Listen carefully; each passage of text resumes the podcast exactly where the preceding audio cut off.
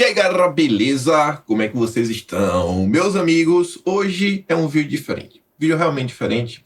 Não é um bate-papo qualquer, não é uma entrevista de comadres, não é ficar batendo papo, fazendo análise da política brasileira, comentar sobre os fatos do dia, mas tentar trazer à tona um assunto que por vezes assim eu já cheguei a conversar no passado, mas nunca tinha tido aquele insight, sabe? Que ela fala, pô, isso aqui realmente vale a pena debater um pouco mais.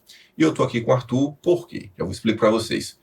O Arthur até conseguiu uma entrevista recentemente, pessoal aí do, do Leadercast, e ele conta parte da história dele. E a história do Arthur tem uma coisa interessante, que é quando ele começa assim a vida empresarial dele, ele teve uma ideia, e essa ideia colocou ele em contato com a máquina pública do Brasil, o que a gente chama de establishment. E aí é uma história interessante, vai aparecer nomes conhecidos desde o Carlos Gabas até uma turma aí conhecida na política, os tucanos, os petistas. Isso aconteceu no passado. E eu acho que é uma história que vem a calhar, principalmente nesse momento. Por vocês aí que me acompanham no canal, se a gente parar para analisar, a gente vem batendo muito na tecla regulamentação, compliance, agenda SG, agenda verde e diversas coisas que estão acontecendo.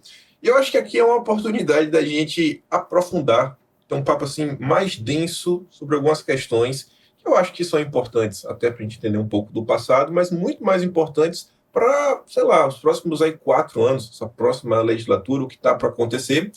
E eu tô aqui, né? Arthur, acho que a maior parte de vocês estão aqui no Quinto Elemento já conhece. Mas para quem não conhece, Arthur, hoje conta um pouco do início da tua história, né? Uhum. Chegamos aqui. Mas a gente chegar aqui, né? Teve que nascer, abrir os olhos, comer, etc. E aí? Beleza aqui, vamos lá. É... Não, cara, eu sou um cara que. Meu pai era funcionário público, né? Minha mãe é dona de casa. E tenho um irmão, minha, minha família é pequena, como, como pequena nesse núcleo, né? Família veio do Pará, então ela, ela é maior, era originalmente do norte. Meu pai nasceu em Belém, minha mãe em Santarém. E, cara, meu pai valorizou muito a educação. Eu trabalhei muito, estudei muito, né? Agora gostava de estudar. É, fui fazer engenharia mecânica, dando um salto aí. Fui fazer engenharia mecânica por causa. É, não foi por vocação, foi quase com uma necessidade, né? Ali o pessoal, o contexto no Leadercast, tinha um.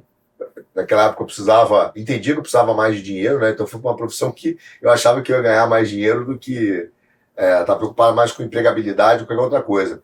E, e por um caminho muito doido, eu acabei parando no mercado financeiro, trabalhei no Opportunity, é, saí, fui trabalhar numa corretora que era a corretora Ágora, e ali eu, nessa época, enfim, é, antes da Ágora, eu já, ao mesmo tempo, já estudava muito engenharia, porque eu gostava de engenharia, né, mecânica, matemática, mas também continuei estudando filosofia. E fui, fui lá responsável por um programa PET, que é o Programa de Estagiário e Trainee, que é até Sim. engraçado, porque hoje acho que não pode nem mais usar esse nome, porque tem um trocadilho do PET, que é o cachorrinho, né? Que é o animal Sim. de estimação, né? Então tinha um trocadilho do pet, que era o animalzinho de estimação, que era o estagiário. É, não fui eu que dei esse nome, fique claro. Mas ali a gente, pô, botei muita filosofia, né? Na, filosofia para turma do mercado, e isso era uma novidade. Então, é, porque me ajudou muito. E eu um dia, cara, fui para os Estados Unidos, uma feira mandada pela Ágora. A Ágora já era líder na, no mercado de home broker, né, tecnologia. E aí eu percebi, a gente já, já tinha trazido é, plataformas de negociação para o Brasil, né, de, de bolsa e tal. Cara, eu percebi o seguinte, dentro da Ágora, que tinha um, um, mercado enorme que já surgia desde a época de 90 nos Estados Unidos, já rolava na Europa e só não tinha chegado no Brasil, que era o mercado de negociação eletrônica, que é você mandar uma ordem é, em alta velocidade né, é, pelo computador. A turma já usava o computador, mas não usava os algoritmos, que aqui no Brasil tinha um nome fofinho de robô. Mas não tem nada de robô, né? Porque não é o robozinho da, que a gente usa, é algoritmo matemático mesmo, programado, sofisticado. Eu comecei com a turma do nosso sócio na, na época, eu já era um, um sócio da Ágora, e a gente, cara, começou a investir muito nessa área de algoritmo. Isso era o, o básico do básico, assim, compra e venda de ações. Compra e venda Como de... Hoje em dia, popularizou bastante, você tem vários aplicativos de celular, isso. mas uma coisa mais refinada, seria isso daí. Cara, bem mais refinado, porque você tinha um sistema matemático por trás, entendeu? Que te ajudava a tomar decisão. Então ele começava a prever é, comportamento, ele começava a, a, ver a melhor forma de vender, a hora, não só a hora, né? mas também a melhor forma de vender. É, só fazer um comparativo para você entender o tamanho desse mercado. Você sabe, imagina o Google e as Big Techs. Quando o Google virou o Google, a gente fala assim, cara, quando foi o grande pancada do Google? Foi quando a turma lá percebeu que ele podia ter é, uma, um, um ambiente de negociação, mas de intermediação eletrônica causada pelo próprio computador, né, pelo próprio algoritmo do Google. Então, o Google, de certa forma, ele não só buscava, mas ele apresentava, e no caso do Google, não no nosso lá, na minha ideia, ele influenciava a decisão. Então, ele consegue prever o comportamento de tal maneira, que é o problema que nós temos hoje na, na tecnologia, que ele conseguiu prever não só a sua ação, mas ele consegue prever que você é mais suscetível a tomar aquela ação com o estímulo certo. Tanto que teve um caso clássico é, é, na tecnologia que de um grande varejista que começou a prever, é, começou a identificar pelo perfil de compra de uma determinada é, base lá, de, de mulheres, por exemplo, que elas estavam grávidas. E mais, que elas estavam grávidas às vezes de um mês. Quer dizer, elas não tinham nem, nem sabiam que estavam grávidas ainda, né? mas eu, o algoritmo já sabia. Então isso aconteceu, por exemplo, acontece, a tecnologia hoje, cara, ajuda muito isso, né? É possível mesmo. E a gente levou isso para o mercado de ação, né? Compra e venda de ação, mas usando tecnologia né? É, de alta, alta velocidade. Isso aqui no Brasil não tinha chegado ainda, estava engateando, na verdade. E em algum momento é que a gente falava, cara, isso vai, vai cair, eu brinco, vai cair por gravidade, porque as coisas que acontecem no hemisfério norte, em algum momento chegarão no Brasil, né? A Sim. gente está alguns, né? Então cai por gravidade, eu brinco com o no mapa. E a gente começou a investir nisso na Agro, a Agro ficou muito famosa sobre isso, ficou gigante e, cara, se destacou, né? Era uma corretora grande no mercado eletrônico. Só que quando a gente começou a estudar, eu comecei a estudar isso, eu comecei a ver que esse era um mundo muito mais profundo. Em particular, existia uma, um, um, um mercado que já tinha se desenvolvido nos Estados Unidos, que era o de bolsa de valores. Quer dizer, você tem a compra e venda de ação, mas o que é a compra e venda de ação? Ela já é um ato de você negociar, que nem imóvel. Né? Você pode comprar e vender imóvel, é, carro, você tem bolsa, bolsa de imóvel, bolsa de valores, mas é feito num ambiente, um ambiente que é mais considerado seguro. Sim. Nos Estados Unidos, esse, essa, esse negócio que a gente chama de bolsa, ele, eu vou explicar qual é, acho, qual é a função dela, no original, mas ela, ela já não era mais, não existia mais apenas uma, existiam mais de 350 bolsas, né, mais de 15 bolsas, perdão, e 300 e tantos sistemas de negociação, né, eu vou falar já, alternativo, e que, na verdade, valiam bilhões. Né? E, e... Para tentar trazer assim bem, bem para a terra, uhum. um mercadinho, mercadinho mesmo, não mercadinho, né? uma feira, feira livre seria uma espécie de bolsa. Você vai lá, você leva Feira. seu produto, né? Você monta Isso. sua barraquinha, você pode comprar e vender. E aí você vai ter desde a feirinha, sei lá, do interior até uma CEAGESP da vida. Exatamente. Onde você vai negociar valores menores, né? Quantidades maiores e menores. Tem gente que aceita cartão de crédito já, porque já tem a maquininha. Tem Isso gente aí. que só no dinheiro vivo.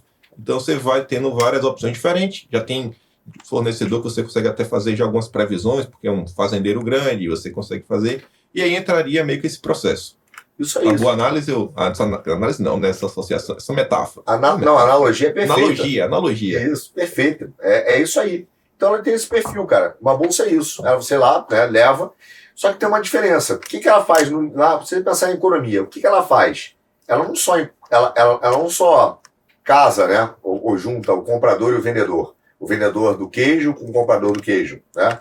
É, ela, ela também permite que você vá com seu queijo num lugar onde você sabe que tem liquidez, dinheiro, tem um grande número de compradores. Então você junta isso tudo. Só que essa é ideia inicial que nós temos, né, aqui, hoje, essa ideia inicial que nós temos, mas ela tem um valor muito maior do que esse, muito maior. Por quê? Ela não apenas junta, não é um ambiente ali que a gente fala, um ambiente legal, como começou até na Holanda, né, com a primeira bolsa do mundo falar, que, que é só juntar um galpão onde as pessoas compram e vendem as coisas. Veja, é, no momento que está tudo com o computador e você começa a receber dinheiro de fora, investidores estrangeiros, aquele lugar passa a ser um lugar onde, se você puder ter acesso, né, você começa a receber ou está disponível para receber grandes volumes de, de, de recursos. Então, se você quer, por exemplo, às vezes a gente tem aqui ouvintes que tem um sonho. Ah, eu tenho uma ideia, eu quero abrir um bar. Só que você não tem dinheiro para abrir um bar, que é super diferente. Né?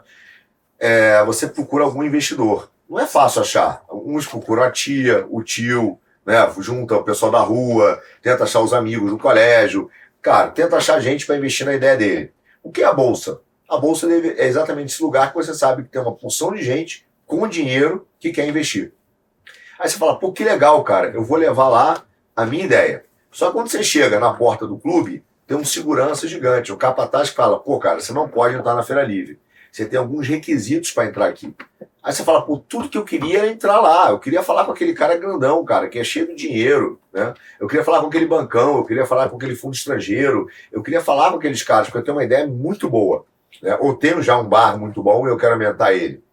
Só que o capataz fala, não, você não vai entrar. Então, ou para você entrar, você tem que cumprir certos requisitos.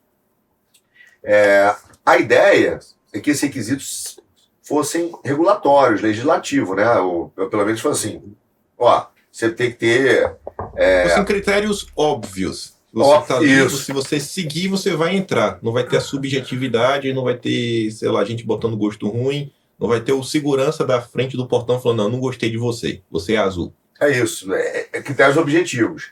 Só que acontece, não, não, não é isso, cara. Ele virou um clube onde tem bola preta. E quem dá a bola preta? São os caras que estão no clube. Falar, esse cara não vai entrar, ele é tatuado. Ah, esse não vai entrar, ele é baiano.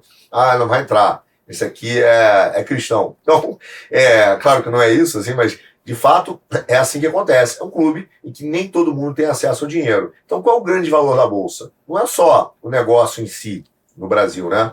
É quando você tem um monopólio, que é uma única empresa dominando essa porta de entrada é o cara decide quem vai ser bilionário ou não, quem vai receber investimento ou não, quem pode, quem está apto a receber dinheiro ou não. Então você tem um clubinho ali hoje de pessoas que controlam a Bolsa de Valores, é, que são os bancos aqui no Brasil e, e, e, alguns, alguns grandes investidores, que determinam quem pode receber o dinheiro ou não. Então você tem uma ideia enorme, assim, genial. Fiz um aplicativo melhor que o Uber, né? Aí você vai lá na bolsa, vai procurar um investidor, você não vai conseguir o dinheiro pela tua ideia. Você tem que primeiro ser aceito no clube. Então você tem que estar é, no clubinho do, do né, sei lá, por exemplo, do Armínio, você tem que estar no clubinho pô, do, do, do Itaú, ou você tem que estar no clubinho do Benchimol. Aí esse cara fala, ok, já que você está no meu clubinho, eu vou te dar acesso à porta da felicidade, que é receber recurso. Então, veja, cara, é, é, um, é um ativo, é uma empresa extremamente estratégica. Só para você ter noção de quanto ela vale hoje, valor de mercado, a Bolsa Brasileira deve valer em torno de 100 bilhões de reais. Não é quanto ela movimenta, não é quantas empresas tem, é muito mais do que isso. Eu estou falando que se você quisesse pegar hoje e falar assim, cara, eu queria ser dono desse clube, quanto custa? Você ia ter que gastar 100 bilhões de reais. É uma, é uma fortuna é, de fato, óbvio, né, mas bilionária, e que te dá acesso a um poder enorme. Então, assim, vamos até pegar um exemplo. Tal, talvez, né? Talvez, porque pode, pode acontecer tudo de boa, pode ter a entrada liberada. Mas se a gente pegar um empresário que acho que muita gente conhece, o Luciano Hang, uhum. mas às vezes por ser um cara mais à direita, mais isso, mais aquilo outro, talvez ele possa ter um pouquinho mais de dificuldade para ingressar. Meio que ele vai precisar rezar a cartilha da turma. Tem que rezar, não, beleza, vou fazer do jeito que vocês querem para eu poder entrar. Não é só seguir os critérios objetivos bonitinho, porque, sei lá, talvez ele não seja da turma, faça parte do, do ciclo de interesse né, do clubinho. Ah, você não está muito aqui, eu vou criar dificuldade para você. É exatamente isso. Ele até teve esse caso, ele tentou fazer o IPO, que a gente chama, né, abrir o capital, acessar o investimento, e foram criando barreiras de, de maneira que ele acabou desistindo. E isso é muito típico no Brasil. Então, assim, é, o que, que eles fazem? Na verdade, o critério objetivo, que deveria ser um critério é, para permitir né, que, que você realmente consiga ir adiante né, é, no teu plano. Então, que for, como se fosse uma arrebentação, né? Ó, tem uma arrebentação aqui no mar. A partir daqui o mar fica mais calmo, mas tem que vencer a arrebentação. Não, o critério objetivo é usado como desculpa para é, dizer não para aquelas pessoas que não conseguem, que não são aceitas. Então, é como se você falasse, ó, cara, você, você para entrar aqui precisa de um diploma. Aí você fala, beleza, vou lá pegar o diploma. Você estuda, estuda, estuda, tirou o diploma. Quando você chega, ele fala, cara, beleza, mas não é só o diploma, é para graduação também. Aí você, pô, obrigado. Volta lá, estuda, estuda, estuda para graduação. Volta, ó, diploma para graduação. Mas fala duas línguas? Não. Então o cara sempre inventa um requisito que, na verdade, você vai correr, correr, correr e não vai sair do lugar. Porque ele usa o critério do clube para dizer que você pode não entrar. Agora, se você for Sim. do clubinho, é, o diploma, mesmo que você esteja no, esteja, né, no, esteja no, meio, no meio da universidade, já serve. Então, é, é um rigor para você e uma molezinha para os outros. Essa é a realidade. Agora voltando, agora voltando, para a gente não perder muito fio. Então temos aí um clube com problemas. Você voltando para a tua história. Sim. Você tinha uma ideia. Então, a minha ideia era assim, era assim, vamos abrir uma bolsa. Já, já que o mundo todo, e não é porque é, a minha ideia, na verdade, foi muito simples. Eu olhei porque deu certo no mundo. Nos Estados Unidos você já tinha a Bolsa de Nova York mesmo, que no final, no futuro virasse a nossa sócia, ela já não tinha mais um volume grande no mercado de ações americanas, ela tinha 20% apenas. A grande maioria do volume né, de negociação foi espalhado nessas outras bolsas e principalmente nos sistemas de negociação, tipo o que a Ágora poderia ter. Aí eu olhei e falei, cara, olha só, a Ágora na época é porque, tinha... Assim, acho que nos Estados Unidos você tem, por exemplo, a Dow Jones, você tem a Nasdaq, as empresas de tecnologia não estão na Nasdaq, não é isso? Isso. Você vê que... Exato. Então, mas no Brasil tem... você não tem. Não, não tem, tem só. Só tem uma. Você tinha duas na época até, mas uma era de ações, uma de futuros e tal. Mas você tinha. E depois elas se juntaram, criaram um monopólio. É, você tinha. É, também assim, o que vale mais não são nem elas, tá? Elas têm, exatamente o que você falou, tem, tem a Nasdaq, tem a Bolsa de Chicago, tem outras bolsas lá, mas você tem o sistema, quer dizer, a própria corretora, ela podia abrir, pegar o sistema de negociação dela e tornar aquilo uma bolsa. Então, em vez de você comprar e vender né, eu achar o comprador e vendedor, fazer essa negociação e mandar, digamos assim, para o cartório registrar, que é o que seria a bolsa, porque eu não posso mesmo registrar já que eu comprei e vendi e eu sou uma instituição regulamentada pelo Banco Central. Ué, posso fazer Sim. tudo. E a coisa era assim, que na época, para cada negociação imobiliária, né, hoje você tem a corretagem, né, só para ter uma ideia é como se o valor do cartório fosse mais caro do que da própria corretagem do corretor. Então, o corretor hoje, vamos supor, vendendo imóvel, acho que ele ganha 5%. Aí você vai lá para registrar, é, custava 20%. Né? Porque o valor naquela época da negociação, o valor de comissão que o corretor faz para comprar e vender, ele era 30%. E o valor de ganho da bolsa, que era um cartório, onde eu só podia registrar lá, só podia acontecer lá, ele ganhava 70%. Aí você fala, cara, que loucura, o cara ganha é, quase, né, você pensar, é duas vezes e meia mais do que eu. Então, se eu ganho um real, esse cara né, ganha 2,5 reais. É, um negócio que eu fiz inteiro, esse cara não fez nada. Então, eu vou trazer esse serviço para mim. É, e assim, nos, e, e, esse é o modelo no mundo. Naquela época, só o Brasil tinha uma única bolsa. Todos os países do mundo, até a Argentina, tinha duas bolsas e tinham mercados muito menores. Então o Brasil tinha uma única bolsa, era um monopólio, tá? Ele tinha o que a gente chama assim, essa bolsa não representava a economia brasileira. O que, que eu quero dizer com isso? É, o Brasil era o sétimo país do mundo em termos de PIB, então ele era o sétimo país mais rico do mundo na época, tá? Ele tinha a 35 quinta, eu acho, bolsa. Então veja, eu tenho um país que é sétimo mais rico, mas em termos de negociação, é, representação do PIB, o que aquela bolsa significa para a economia, ela, ele era o 35 país. Né? Naquela época, acho que estava entre Vietnã, estava acima do Vietnã e abaixo do Paquistão, uma coisa assim, o Afeganistão, um número assustador. Aí você fala, cara, não é possível que o Brasil seja muito mais rico que o Vietnã e tenha uma bolsa pior que a do Vietnã. Né? Só que ela era extremamente lucrativa, era uma das mais lucrativas do mundo.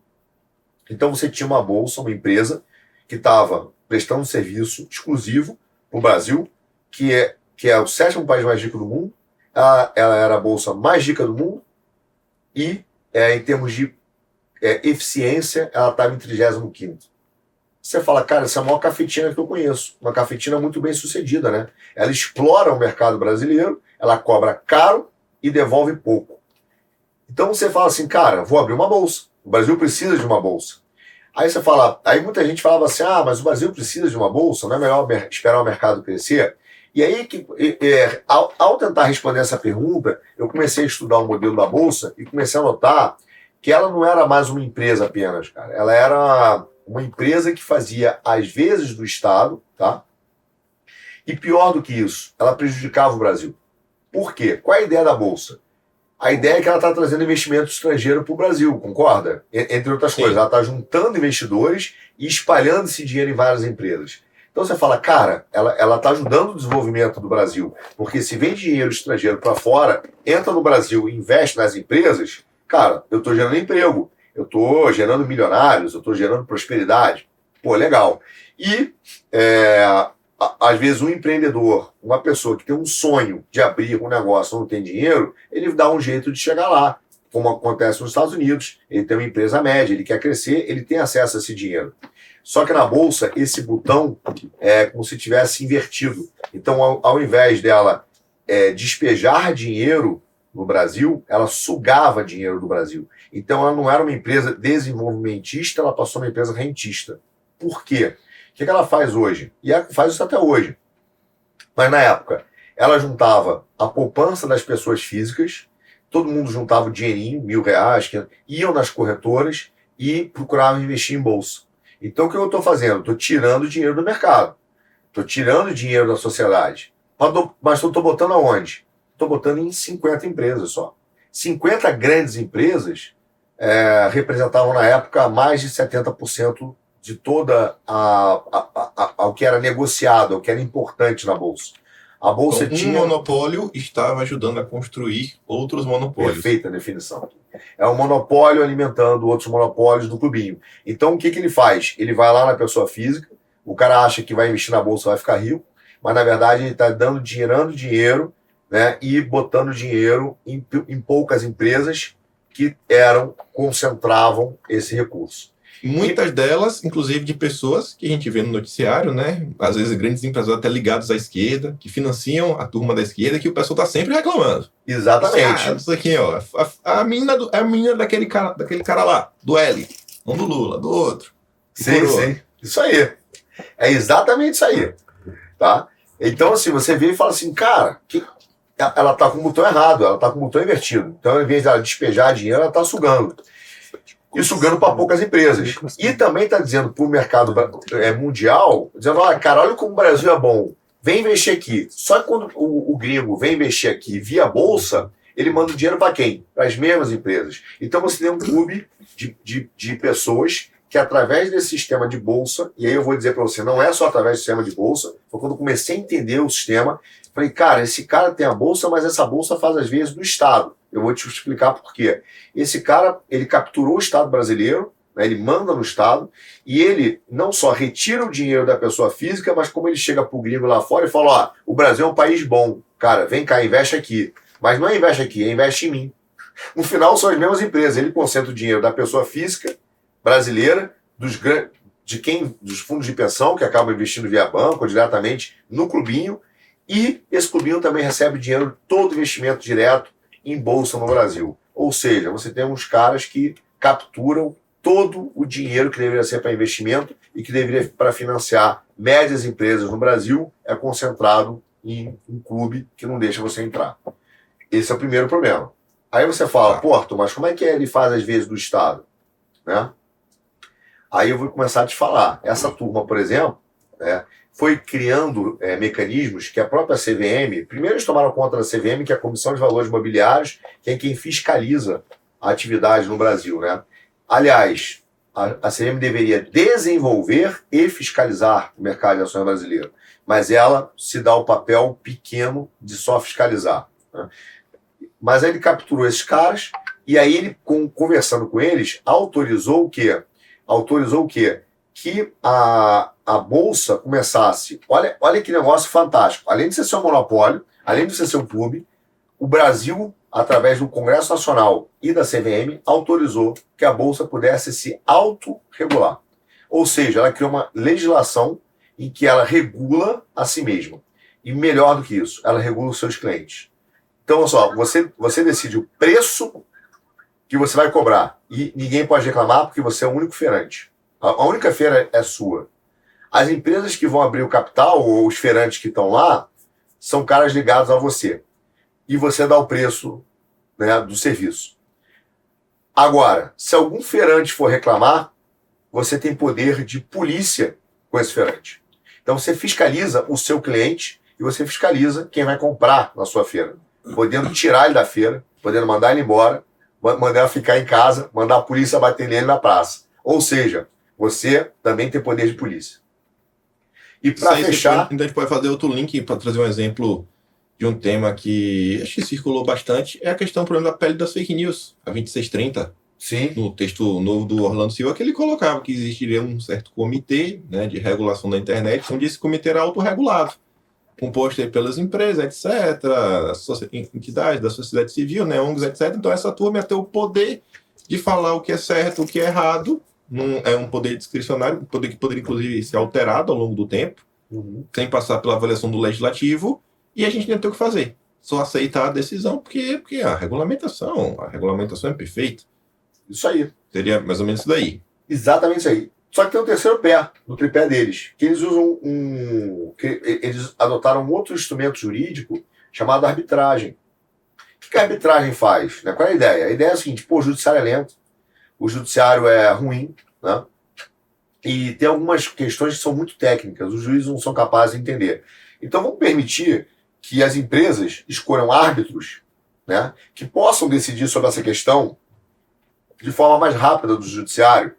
E aí, isso foi a ideia inicial da arbitragem tá, no Brasil. Inclusive, tem um PL, que eu acho que é de uma senadora do Sul, posso estar enganado, mas eu tenho um PL aí, que está querendo rediscutir essa questão da arbitragem pelo mau uso que ele foi feito no Brasil, né, pela sua corrupção. E um dos exemplos é o exemplo da Bolsa. Aí, o que, que ele faz? Ele fala assim, pô, é, então todas as empresas vão poder escolher é, não ir para o judiciário e discutir isso na arbitragem, porque ela é mais rápida e é mais eficiente, embora seja mais caro. Tudo bem. Essa foi uma ideia. O que, que a Bolsa faz? A Bolsa fala o seguinte: você quer ter acesso ao dinheiro do estrangeiro? A empresa, quero. Você quer fazer parte do meu clubinho? Quero. Bom, você sabe que eu vou regular você e é, você vai pagar o que eu quero. Tá bom. Só que é o seguinte: se você tiver algum problema com algumas empresas aqui dentro ou algum problema comigo, você vai ter que ir aqui, ó, na Câmara de Arbitragem que eu criei. Então ela criou uma Câmara, que é dentro da Bolsa, que é também, são os árbitros da Bolsa. Você é obrigado a aderir a esse regulamento, você não tem escolha, se você quiser ter acesso ao dinheiro. Então você tem hoje, é, quando você está dentro do ambiente de Bolsa, você tem um monopólio que determina o preço do ativo, o um monopólio que regula você e o teu cliente, Quer dizer, se você for reclamar do preço, ele usa de poder de polícia contra você e fiscalização. E se você tiver algum problema com os amiguinhos do clube, é ele que vai decidir. Você não pode recorrer ao judiciário brasileiro. Cara, você tem um Estado ali dentro. A Bolsa de Valores é um Estado. Entendeu? Ela fez as vezes o Estado. Ela tirou o judiciário, ela tirou a capacidade de regulação de mercado e ela tirou a competitividade. Então, o que, que ela usa? Ela usa do poder de polícia que ela tem e do, da influência que ela tem de autorregulação e da arbitragem para destruir a concorrência ou qualquer pessoa que queira né, destruir o clubinho ou que queira, é, de fato, ali criar uma concorrência. Então ela tem o mercado na mão dela e ela é um agente independente dentro do Estado brasileiro. E aí, beleza. Então, então vamos voltar. Uhum. Diante de todos esses problemas, você achou que seria uma boa ideia, então, criar uma bolsa? Achei, e aí começaram vários problemas. Porra, aí começou uma, aquela ideia boa que, que, que depois vai entender o tamanho do problema que você se meteu, né? Cara, achei bom porque ela valia naquela época 50 bi. Aí eu falei, cara, se a gente naquela época da Água tem 10% do mercado, estou falando de 2007, se você tem 10% do mercado e eu tinha muito mais, pô, vale 5 bi. Se eu conseguir tirar o serviço da bolsa e jogar para mim, né? Se ela vale 50 bi, eu tenho 10% do que ela faz, sou eu que entrego para ela, né? entrego pronto, eu vou valer 10, 5 bi. Né? Então, só, só para você ter noção, quando a Água foi vendida para o Bradesco em 2008, um ano depois, ela foi vendida por um bilhão de reais. Tá? Então, você está falando de um valor de 5 bi, cara, é, é muita grana. Falei, vamos fazer. É, naquela época, o Bradesco comprou a Água, não se interessou em fazer. Eu ingenuamente achei que ele não tinha interesse é, porque, enfim, era o Bradesco, era ineficiente, mas óbvio que não, ele já tinha a bolsa e ele não queria abrir um outro clube, ele não queria dar a possibilidade de que outras empresas viessem para o Brasil. E aí, é, eu peguei esse, esse, modelo de negócio, peguei essa ideia, peguei o que a gente já tinha feito na Ágora, né? não é uma ideia do zero, já era sócio, já tinha feito isso na Ágora no passado, já tinha pensado em muita coisa, entendido muito o mercado. Falei, cara, vou achar um sócio para isso. Comecei a procurar aqui no Brasil, rodei muito, várias portas fechadas, né? Achei um sócio estrangeiro que foi apresentado por um amigo meu que era dono de uma corretora estrangeira. Esse cara me chamou em Nova York e falou: Cara, eu tenho uma empresa no Brasil, ele faz um pedaço do serviço que você quer fazer, é, quero investir com você. É, vem e você vai ser sócio aqui. É, essa empresa chamava Marco Polo na época, não é empresa de ônibus, é o mesmo nome da empresa de ônibus, mas não é. Aí a gente falou, cara, fechado, vamos embora, mas esse é um dado importante para te contar uma história que lá na frente que eu esqueci de contar no Leadercast, que é muito engraçada, quando o sistema Sim. vem atacar você. Mas aí eu fui lá no Marco Polo, cara, fechei, fui embora, fui a Nova York, a Marco Polo tinha como sócio uma das empresas da Bolsa de Nova York, tinha a Goldman Sachs, que é um banco estrangeiro, tinha o IFC, que é o International Financial, não sei lá o que, do, do Banco Mundial, é o braço financeiro do Banco Mundial. O cara só tinha sócio barra pesada, né? E eu falei, cara, vamos embora, vamos, vamos, vamos aqui no Brasil. Começamos a montar a empresa, comecei a pegar o que ele precisava, vi o valor de investimento, Falei, cara, eles tinham conhecimento, eles tinham uma base tecnológica muito boa para a época. Falei, cara, vamos embora, dá para a gente fazer muita coisa. E comecei a estruturar esse plano. E ele era dividido em dois. Primeiro a gente tinha que lançar, para você entender um pouco, ele, o que, que eles tinham? Eles tinham, fazendo uma analogia, o cabo da net. Sabe a net? Ele tinha um cabo na net, já cabeado, funcionava é. bem. Cara, naquela época o cabo era excelente e funcionava muito bem. O que ele não tinha? Ele não tinha a televisão, tá? o, o, o, o aparelho decodificador para a televisão, que é o computador com o sisteminha né, lá dentro, e a inteligência para você poder escolher os seus canais e eu poder fazer o que a Netflix faz, que é ver o seu perfil, entender o seu perfil apresentar o melhor canal para você, o melhor programa para você, que é fazer essa análise. Então, o que, que a gente falou? Cara, vamos fazer em dois. Vamos primeiro fazer é, o programa de negociação que é o sistema, e o algoritmo de inteligência que vai fazer a leitura do teu comportamento, só que para o mercado de ações. E no segundo momento, cara, a gente vai, é, como a Netflix, fazer a produção própria. Eu vou ter minha bolsa, então não preciso mais. Então são dois momentos. Cara, fui aos Estados Unidos, conversei é, com eles, eles falaram, cara, ideia, vamos fazer, é genial, mas a gente precisa de mais dinheiro e precisamos ter mais sócio que não só Marco Polo. Precisamos ter um sócio financeiro da operação que não é só aqui de dinheiro, é um cara que entenda do mercado de ações na época. Aí eu fui num banco lá chamado Bank of New York. É, foi, foi, apresentado lá, lá, pelo pessoal da Marco Polo, um americano, e ele falou assim, cara, a ideia é genial, mas a gente não vai fazer por aqui porque o banco já tem uma filial no Brasil. Né? A gente já está no Brasil. E como todo estrangeiro faz, o que, que ele fala? Ele fala o seguinte: se eu é, é, quero fazer um negócio, ou tenho interesse em achar um sócio para você disso, você tem que tratar primeiro com a filial. Isso acontece com a, vários bancos estrangeiros, é um procedimento normal. Falei, fechado, vou lá no Brasil. Em paralelo, a gente já estava rodando esse sistema, já estava rodando os cabos, né? já tinha muita corretora ligada nesse sistema de negociação, só que eu levava para a Bolsa. Também marquei uma reunião na época, um pouco mais para frente, com o Itaú, o Banco Itaú. E a gente, cara, foi tocando, enfim, foi, foi conversando sobre investimento. É... Que, qual foi o meu primeiro aviso? Eu conto no Lidercast no Banco Itaú. Cara, no meio da reunião, que a gente começou a contar quais eram nossas ideias, o cara levantou e falou assim: Cara, acabou a reunião aqui, vai embora. Acabou a reunião. Mas foi grosseiro, o cara interrompeu na hora a reunião. Falou: Não, não quero mais ouvir você. E se eu fosse você, eu desistia dessa ideia de bolsa. Falei, cara, mas é um negócio fantástico. A gente a, a, bolsa é ineficiente, é cara, é ruim, é um monopólio. É, eu falei, cara, não faz sentido. Olha, olha o nível da minha ingenuidade daqui. Nesse ponto eu, eu tenho algumas palavras que eu realmente admito que fui ingênuo. Falei, cara, como é que um banco vai ser contra a concorrência? Pô, vocês são liberais, né, cara? A ideia de que liberal gosta de concorrência é uma das maiores mentiras do mundo. Itaú, Itaú, Itaú, não vou nem falar mais. Tinha que ser o Itaú, mas beleza. E ideia que ele gosta de concorrência e tal. Não, o cara tava defendendo o monopólio, cara. Não, você não. Deixa lá, não mexe nisso. E foi uma reunião muito ruim, foi interrompida no meio, o cara falou, vai embora, quase fomos expulsos do Itaú.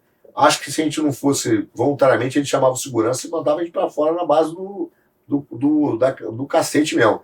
Tudo bem, eu, na época eu falei para um, os meus sócios que eu tinha lá, falei, ó, oh, cara, ruim a reunião, muito ruim. Mas eu achei assim, cara, estamos mexendo com gente muito grande. Isso significa que a oportunidade é gigante, né? Oportunidade gigante. E conversei com o Bank of New York, o Bank of New York me apresentou alguns investidores, falou o seguinte, cara, tem que ser um fundo de pensão, porque no Brasil eles são gigantes, são os maiores clientes da Bolsa, tá? São, tem uma custódia, que é onde quando você bota suas ações em algum lugar, você tem que guardar, né? Assim, mesmo que eletronicamente, ela cobrava na Bolsa, falou, cara, esses caras são os caras, e na época a, o nosso sócio estrangeiro concordou, e a gente falou, ok, cara, apresenta aí, fizemos o um procedimento normal de investimento, e a gente recebeu na época um primeiro investimento no fundo de pensão, que foi o Postales, que comprou 25% do negócio. Investiu, né? 25% do negócio. Sim. Para quem não sabe, só para explicar, é um fundo de pensão onde se coloca o dinheirinho da galera que vai se aposentar para ficar ali meio que rendendo, né? Uhum. Cima, sei lá, da inflação, etc. Quando vai se aposentar, o cara tem o dinheiro. Então tem alguém ali que é responsável por fazer investimentos, em tese, seguros, investimentos rentáveis. É o dinheiro da galera que vai se aposentar continuar crescendo. Isso. E interessante o seguinte, que é um parênteses aqui na nossa história, só para entender, a, a, é, por exemplo, quem sabe qual os maiores investidores do mundo, cara, é, são os fundos de pensão americano. Inclusive o fundo de pensão americano, dois professores. E é um dos caras que mais toma risco no mercado, no mundo, investe em grandes empresas, é dono de grandes empresas, né? Então, a, a ideia de que o fundo de pensão é uma, cara, uma empresa ali que tem que ficar só no título do governo, é, quietinho, que é o dinheiro da avó, é uma falácia que a gente criou aqui no Brasil, tá? É uma imagem que é para quem? Para o clubinho ficar tomando conta desse dinheiro, para não chegar no, no, em outros lugares, né? Então, eles querem canalizar, da mesma forma que canalizam, como eu falei, o investimento para as grandes para as empresas dele, eles canalizam o, o investimento de todos os fundos de pensão para os negócios deles. No mundo, Sim. cara, os fundos de pensão são enormes investidores, inclusive aqui no Brasil, tá? Inclusive no Brasil, você tem uma inúmero é, casos com os fundos de pensão dos Estados Unidos, os professores, os fundos de pensão canadense, cara, que são enormes aqui no Brasil, comprando investimentos de altíssimo risco. Mas, enfim, é, europeus também, tá?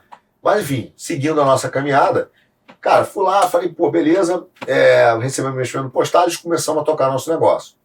E a gente começou a preparar é, o nosso, nosso modelo de negociação. A gente já vinha com expertise, né, com o nosso conhecimento da água, não foi do zero. Rapidamente a gente começou a impactar o mercado com as nossas ideias, com o nosso sistema. Ele começou a funcionar muito melhor do que o dos outros e começou a dar muito certo. Em menos de um ano, isso foi em 2010, já em 2011, a gente foi procurado pela empresa de tecnologia da Bolsa de Nova York, que tinha dificuldade, olha que loucura, você vê o valor que a gente criou, cara que tinha dificuldade de, de mandar, é, de ter um pé no Brasil, porque ele não conseguia resolver problemas tecnológicos aqui. Então ele tinha pé em sete grandes localidades do mundo e o Brasil não estava dentro. E a gente conseguiu resolver os problemas de tecnologia deles e a gente, cara, foi o único parceiro que eles tiveram no mundo, tá? Que desses sete, que todos os sete pontos que eu te falei eram é, proprietários, eram deles, nós éramos o único ali que era uma parceria independente. Né? Então ele tinha feito, utilizava a nossa rede, o nosso sistema para poder chegar no Brasil. Isso foi uma, uma, cara, uma novidade enorme, saiu até no Valor Econômico, isso é uma matéria grande. A, a, a, a Nice Technology anunciou, o presidente da Bolsa lá é, fez questão de, de falar, foi um evento muito importante, um ano e meio de empresa. Então, é claro que a gente não tinha só um ano e meio, tinha toda uma experiência de mercado, de estudo né, da gente sobre isso. Mas na nossa empresa, com esse investimento, foi muito rápido e também teve apoio do pessoal dos Estados Unidos. Né? Lembrando que, que, que, é um dado importante que é, que é esquecido, é omitido na nossa história. Mas enfim, seguimos caminhando e aí é, veio, nessa conversa com o pessoal da Bolsa, lá de lá, eu, ele, eu comecei a perguntar sobre umas plataformas, sobre um sistema de negociação específico. Aí o cara falou assim, cara, mas por que você está perguntando sobre isso? Eu falei, porque o nosso sonho é abrir uma bolsa. Pô, o cara caiu da cadeira. O cara falou assim, como assim abrir uma bolsa? Eu falei, cara, a gente quer abrir uma bolsa no Brasil. Aí ele falou, ó, você sabe que a gente acabou de vender a, o sistema de negociação, acho que para a Bolsa do Peru aqui, ganhamos a licitação. Lá a gente, cara, é o sistema e a gente não consegue entrar na, na, Bolsa do Brasil porque era um clubinho. Eu falei, ah, não diga, eu tô sabendo, mas o nosso sonho é esse.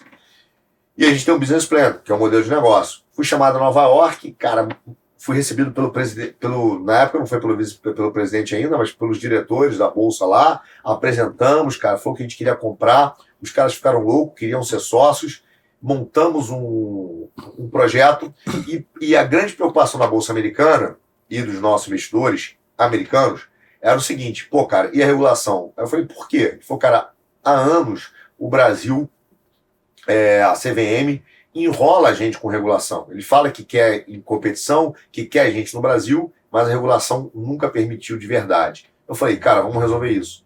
Fui na CVM, apresentei o projeto, a gente chamou de Projeto Zico, né? E por causa de que um dos caras, que era o Martin Koopman, ele, é, ele era da Nova Zelândia, morava nos Estados Unidos, mas ele era fãzaço do Zico. E ele falou, cara, eu adoro o Brasil, adoro o Zico, para mim foi o melhor jogador e tal. Vamos chamar de Projeto Zico, é um sonho dele, né? Aí a gente falou, beleza, apresentei o projeto da CVM, né? Achei que, cara, gente estava fazendo um golaço. Falei, cara, a CVM vai abraçar isso aqui. Tinha, tinha algumas mudanças regulatórias importantes a fazer, porque a Bolsa e a CVM, espertamente, né? Eles fazem isso. Quando ele lança, ele teve uma, uma época no Brasil que ele teve que mudar o sistema regulatório brasileiro. Quando ele muda para que a Bolsa pudesse fazer algumas coisas, ele abriu uma porta para concorrência. O que, que eles fazem? eles alteram para que eles possam entrar, mas eles já botam o cadeado para que alguém entre, né? Então, na verdade, a, se você pensar, os grandes monopólios brasileiros, eles são feitos via Congresso Nacional e via agência de autarquia. Então, é feito para que exista só um. Então, fala-se muito da, da escolha de empresas vencedoras né, no Brasil, via BNDES, no caso do governo Lula, e, e realmente teve isso, estou nem discutindo, mas eu estou dizendo que esse não é o único caso, não. Isso é feito através de regulamentação também, via as autarquias tipo a CVM, a, a ANS, né, a Agência Nacional de Saúde, a, o Banco Central. Então, ele faz uma legislação que se encaixa em alguém, mas exclui os outros. Né? Então, é aquela. Como acontece muito no processo licitatório também, né? Aquela licitação feita, é, licitação sob medida, é feita para um grupo só. Né? Sim. Cara, aí ele falou isso, eu fui lá e falei, ah, cara, vamos resolver isso na CVM. Kim, apresentamos na CVM, descemos o elevador, aqui em São Paulo, cara, entrei, saí da CVM, entrei no táxi, cara, atravessamos a rua assim, toco o telefone. Aí o meu assessor de imprensa falou, cara, estão me ligando aqui, dizendo que vocês vão abrir uma bolsa no Brasil e vai sair uma matéria. Na exame. Falei, e essa cara, você com quem mais? Eu e meu sócio da PG. Só, tá, eu e a CVM. Só vocês dois. Só nós. Foi ele. Não. Ele não pegou. Você tava com ele, ele não pegou, ele não ligou pra ninguém. Pra ninguém, pra ninguém. E, e, e assim, cara, foi o maior estresse, porque você imagina, você tem um projeto com uma bolsa americana. A bolsa é aberta, ela tem regulamentação. Se ela vai fazer qualquer coisa lá fora, ela tem que ser comunicada, enfim. É uma série de fatores. Cara, a CVM, eu tive que ligar pro cara e falou: ó, vai, vai vazar o projeto Zico. Vai vazar. Aí o cara falou, pô, não é possível. Eu falei, vai vazar. Ele falou, cara, mas você tá onde? Eu falei, acabei de sair da CVM. Aí ele falou, que é tipo a SEC dos Estados Unidos, né? Ele falou, cara, é impensável que o regulador vaze. Que hoje eu vejo, naquele, eu também não entendi o movimento, mas hoje eu vejo, né? O que, que o cara faz? Ele, ele queria comunicar pro chefe dele, que era B3 lá, que é atual B3, que tinha uma concorrência, mas ele não podia contar pro cara. Ele falou, só tem um jeito, vou contar pra imprensa, que a imprensa tem fonte protegida, Cara, e, e, e vai ficar no ar quem foi que vazou. E, e, e, os americanos vão achar que foi o Arthur. Né? Vão achar que foi o Arthur e o sócio. Como acharam? Porque ninguém acreditou que foi a CVM. Aí vazaram, saiu no exame, depois aí, se quiser ver, ver projetos Zico, já tinha detalhes do projeto. Beleza, a gente acabou tentando minimizar o problema né, da, da, da do vazamento, mas seguimos com o projeto. A partir desse dia, a Bolsa virou nossa inimiga. Cara, e, e começou a chamar mesmo. Naquela época era o Edemir, o presidente da Bolsa. É, deu várias entrevistas, me chamou na Bolsa aqui algumas vezes, eu visitei os caras, falou que a gente ia ter problema, falou que pô, o caixa deles era de, sei lá, na época, um bilhão de reais de caixa, e que se ele tivesse que gastar um bilhão para quebrar a gente, ele ia quebrar. Só que aquilo me estimulava, né, Kim? Eu, eu, eu falava, cara, eu, eu tô adorando, né? O cara que vai gastar um bilhão para me quebrar, quanto que eu valho, né? Então, aquilo ali era. É, eu não me, não me amedrontei com aquilo e a gente seguiu. Cara, seguiu com a briga com os caras e a gente começou a ver como eles usavam a imprensa. É, é, é, é interessante porque logo em 2000, isso, ó, você tem noção, a gente entrou em 2010, a, a TG começou em outubro de 2010, em 2011 a gente já anunciou esse acordo com a Bolsa de Nova York, que eu te falei, e, e no final de 2011, mais ou menos, já tinha vazado o projeto Zico, a história da Bolsa, quer dizer, um ano e meio de empresa a gente já estava, cara, super conhecido no mercado, já estava indo bem demais, é, e aí o que acontece? O Postales, para investir na gente, teve que investir através de um fundo de investimento, porque era um requisito regulatório. Né? A Previc, que é, a, é o órgão que é, cuida dos fundos de pensão, exige isso e a CVM exige isso. Então ele investiu via um fundo. Aí saiu na reportagem que era gente com a bolsa de Nova York. Beleza. É, um dia me ligou um cara, meu assessor de imprensa, e falou assim: ó, vai sair uma matéria no Estadão dizendo que vocês são. É, tem um sócio oculto. Falei, caraca, velho. Como assim um sócio oculto? Não, tem diretores do Postales que são acionistas de vocês. Eu falei, cara, não são acionistas não. Isso não existe. Não, não. É, vocês têm um negócio que vocês pagaram propina via ação. Eu falei, cara, que loucura. Na época eu ficava no Rio, peguei um avião, vim para cá, tinha uma reunião com ele aqui no antigo Otávio Café, que era, fechou aqui na Faria Lima. Sentamos lá, o, da, é o Davi alguma coisa lá do Estadão, sentei com ele. Cara, a, aí ele falou assim: ó, recebi esse material aqui, e é, era um material bem bobo, porque era o quê? Era uma ata que estava no cartório, pública, imagina, sócio oculto com a ata no cartório público, dizendo que três diretores do Postales tinham ação, eram acionistas da ATG, que é o nome da minha empresa. De fato eram. Por quê? Porque, como eles estavam no conselho lá do fundo que eu te falei, a legislação exigia que, para ser membro do conselho de administração, cada um, cada membro tinha que ter uma ação, pelo menos uma ação. E o fundo cedeu em caráter fiduciário, ou seja, de empréstimo, de confiança, não de propriedade, emprestou para que pudesse cumprir esse requisito legal. Expliquei... Só para sentar no conselho. Só para sentar só no conselho. Sentar no conselho. Entendeu? Aí o cara falou, só para sentar no conselho, e, e depois essa legislação mudou, mas na época tinha. Aí o cara falou assim, cara, o cara é sócio, né? Esses três casos aqui. Eu expliquei para ele, mostrei a legislação, mostrei o livro de ação, cara, quase que uma due diligence. Você vê como a imprensa, ela é, ela, ela, é, é, ela, ela, ela exagera do seu poder, né? Que eu mostrei, ele falou, quero ver o livro, ele começa a te exigir, cara, te chantagear que se você não mostrar tudo do, da tua empresa, ele vai publicar. Beleza, a gente não tinha que esconder, mostrou, mostrou, mostrou, deu cinco dias, o meu assessor ligou e falou assim, a matéria caiu. Beleza, a matéria caiu, excelente, continuamos. Mas qual era a narrativa, que é muito legal, cara, é, que eles estavam, muito legal hoje, né, que eles estavam querendo criar. Ele falava assim que a ideia é que, o, a ideia já era dizer o seguinte, tem uma maracutaia no investimento do postais. Eu preciso rotular que existe uma maracutaia lá. E a primeira que eles queriam rotular é que o cara era um sócio oculto, que tinha alguma coisa escondida, que tinha alguma coisa que não era clara. Aí inventaram essa história e não conseguiram. Quando deu mais ou menos uns 15 dias, me ligou o, o assessor de imprensa novo e falou: Cara, eu estava em casa no domingo, falou: A matéria sai terça-feira. Eu falei: Qual matéria? Ah, cara, o Davi me ligou aqui e falou que o, o editorial, os editores do Estadão mandaram publicar. Beleza. Qual a matéria saiu? Postales é, é sócio oculto da Nova Bolsa. Aí, cara, a ideia é de que ele tinha feito alguma coisa é, escusa. Só que o cara fez segundo a lei. Ele foi como fundo de investimento, ele entrou como cotista, cara, ele era cotista do fundo. Aí, assim, aí os caras falam assim, pô, mas por que você escondeu postales na. Aí você vê o nível da canalice. Ele fala assim, por que você escondeu postales na matéria da que saiu lá do projeto Zico da nova Bolsa? Falei, cara, ninguém escondeu postales. Eu não preciso pô, abrir toda a minha cadeia societária. Eu disse que a ATG estava fazendo uma associação com a Bolsa Nova York para abrir uma nova bolsa. E é isso. A ATG é sócia, a nova bolsa é sócia. A, a Nice vai ser sócio, eles vão abrir uma nova bolsa. E aí, cara, já lançaram isso e mais. Quem quisesse procurar no balanço do Postales acharia o investimento e estava lá no fundo. Quer dizer, é tudo público, registrado na CVM. o FIP registrado na CVM, que é o fundo, né? Cara, então assim, se criou uma narrativa que foi o primeiro rótulo que havia um sócio oculto na ATG. E a gente viu que a pancadaria aí. A partir daí, cara, de 2011 a 2014, a gente só apanhou. E aí foi muito engraçado que teve um outro cara que é, também foi do Valor Econômico, chamado Vinícius, acho que Vinícius Pinho. Esse cara, ele foi contratado aí pela Bolsa, né, imagino, né, ou cooptado pelo menos, para fazer matérias constantes contra a gente, né? E um dia ele ligou e falou assim: Ah, eu sei que vocês têm como sócio a Marco Polo.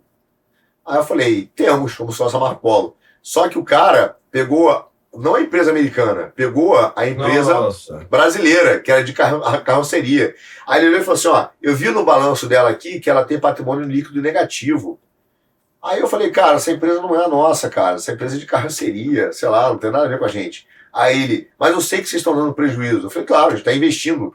É, seria um milagre você conseguir investir da lucro ao mesmo tempo. Basicamente seria um dos investimentos mais miraculosos da história, né? Você primeiro, é, você planta e colhe ao mesmo tempo, né? Você joga a semente e já está colhendo. Falei, cara, a gente está investindo. Ou seja, ele já tinha uma narrativa também imposta, que era para dizer que a empresa estava dando, é, que ela estava dando prejuízo. E ela estava dando prejuízo porque ela estava investindo. Mas ele já precisava dizer isso para começar a falar que o, o valor de mercado que o Postales tinha investido lá atrás não existia. Então, veja, em momento algum, cara, isso é muito importante para a gente, para contando isso, porque é, primeiro eles decidiram o que iam falar. Eles decidiram que era importante falar que existia um sócio oculto, eles decidiram que era importante falar que a empresa era negativa, né, estava prejuízo naquele momento, para poder dizer que o valor de mercado era incorreto, para dar uma ideia de fraude. Aí, a partir dessa narrativa, ele começa de trás para frente a tentar achar e procurar evidências que comprovem os fatos. Isso daí a gente vê recentemente, né? Com a tese dos empresários golpistas. Isso aí. A gloriosa matéria do Felipe Moura Brasil, blogueiros de crachá. Uhum. A, o radar ideológico, ano passado na Veja. Isso aí envolvendo, sei lá, a direita de 2018 para cá. Isso mesmo. Naquelas matérias para servir de base, inclusive até para movimentações políticas e jurídicas. Isso mesmo. Só que começou, cara. Isso começou em 2011, 2014. A gente foi segurando lá o rojão. A bolsa era uma bolsa tucana. Quem era o presidente do conselho de administração na época era o Armínio Fraga, presidente do conselho. O Edemir. Olha o Armínio Fraga. ele aí. É, o, o, Pedro Parente estava no, acho que na bolsa também, estava saindo, mas o Pedro Parente, tucano, governo anterior, é, FHC, você tinha o, um advogado famoso, eu esqueci o nome dele, que acompanhou a Bolsa, estava tava lá também. Então você tinha essa turminha lá, cara, que era do Conselho de Administração da Bolsa e que dominava a Bolsa de Valores, né? E o Ademir era o presidente. Só que eu fui enfrentando, eu falava assim, cara, esse é o lado tucano da história, vamos enfrentando os caras. Para você entender o tamanho do problema, da briga, é o seguinte: o que, que os caras fizeram com a gente? Eles falaram, vamos deixar o regulatório sangrar o Arthur. Não vamos enfrentar o cara no campo de jogo. Vamos usar a legislação. Né? Então, como ele tinha CVM, eu precisava. É, eu vou fazer um salto aqui, vou entrar em todos os detalhezinhos, tá? Vou fazer uma síntese.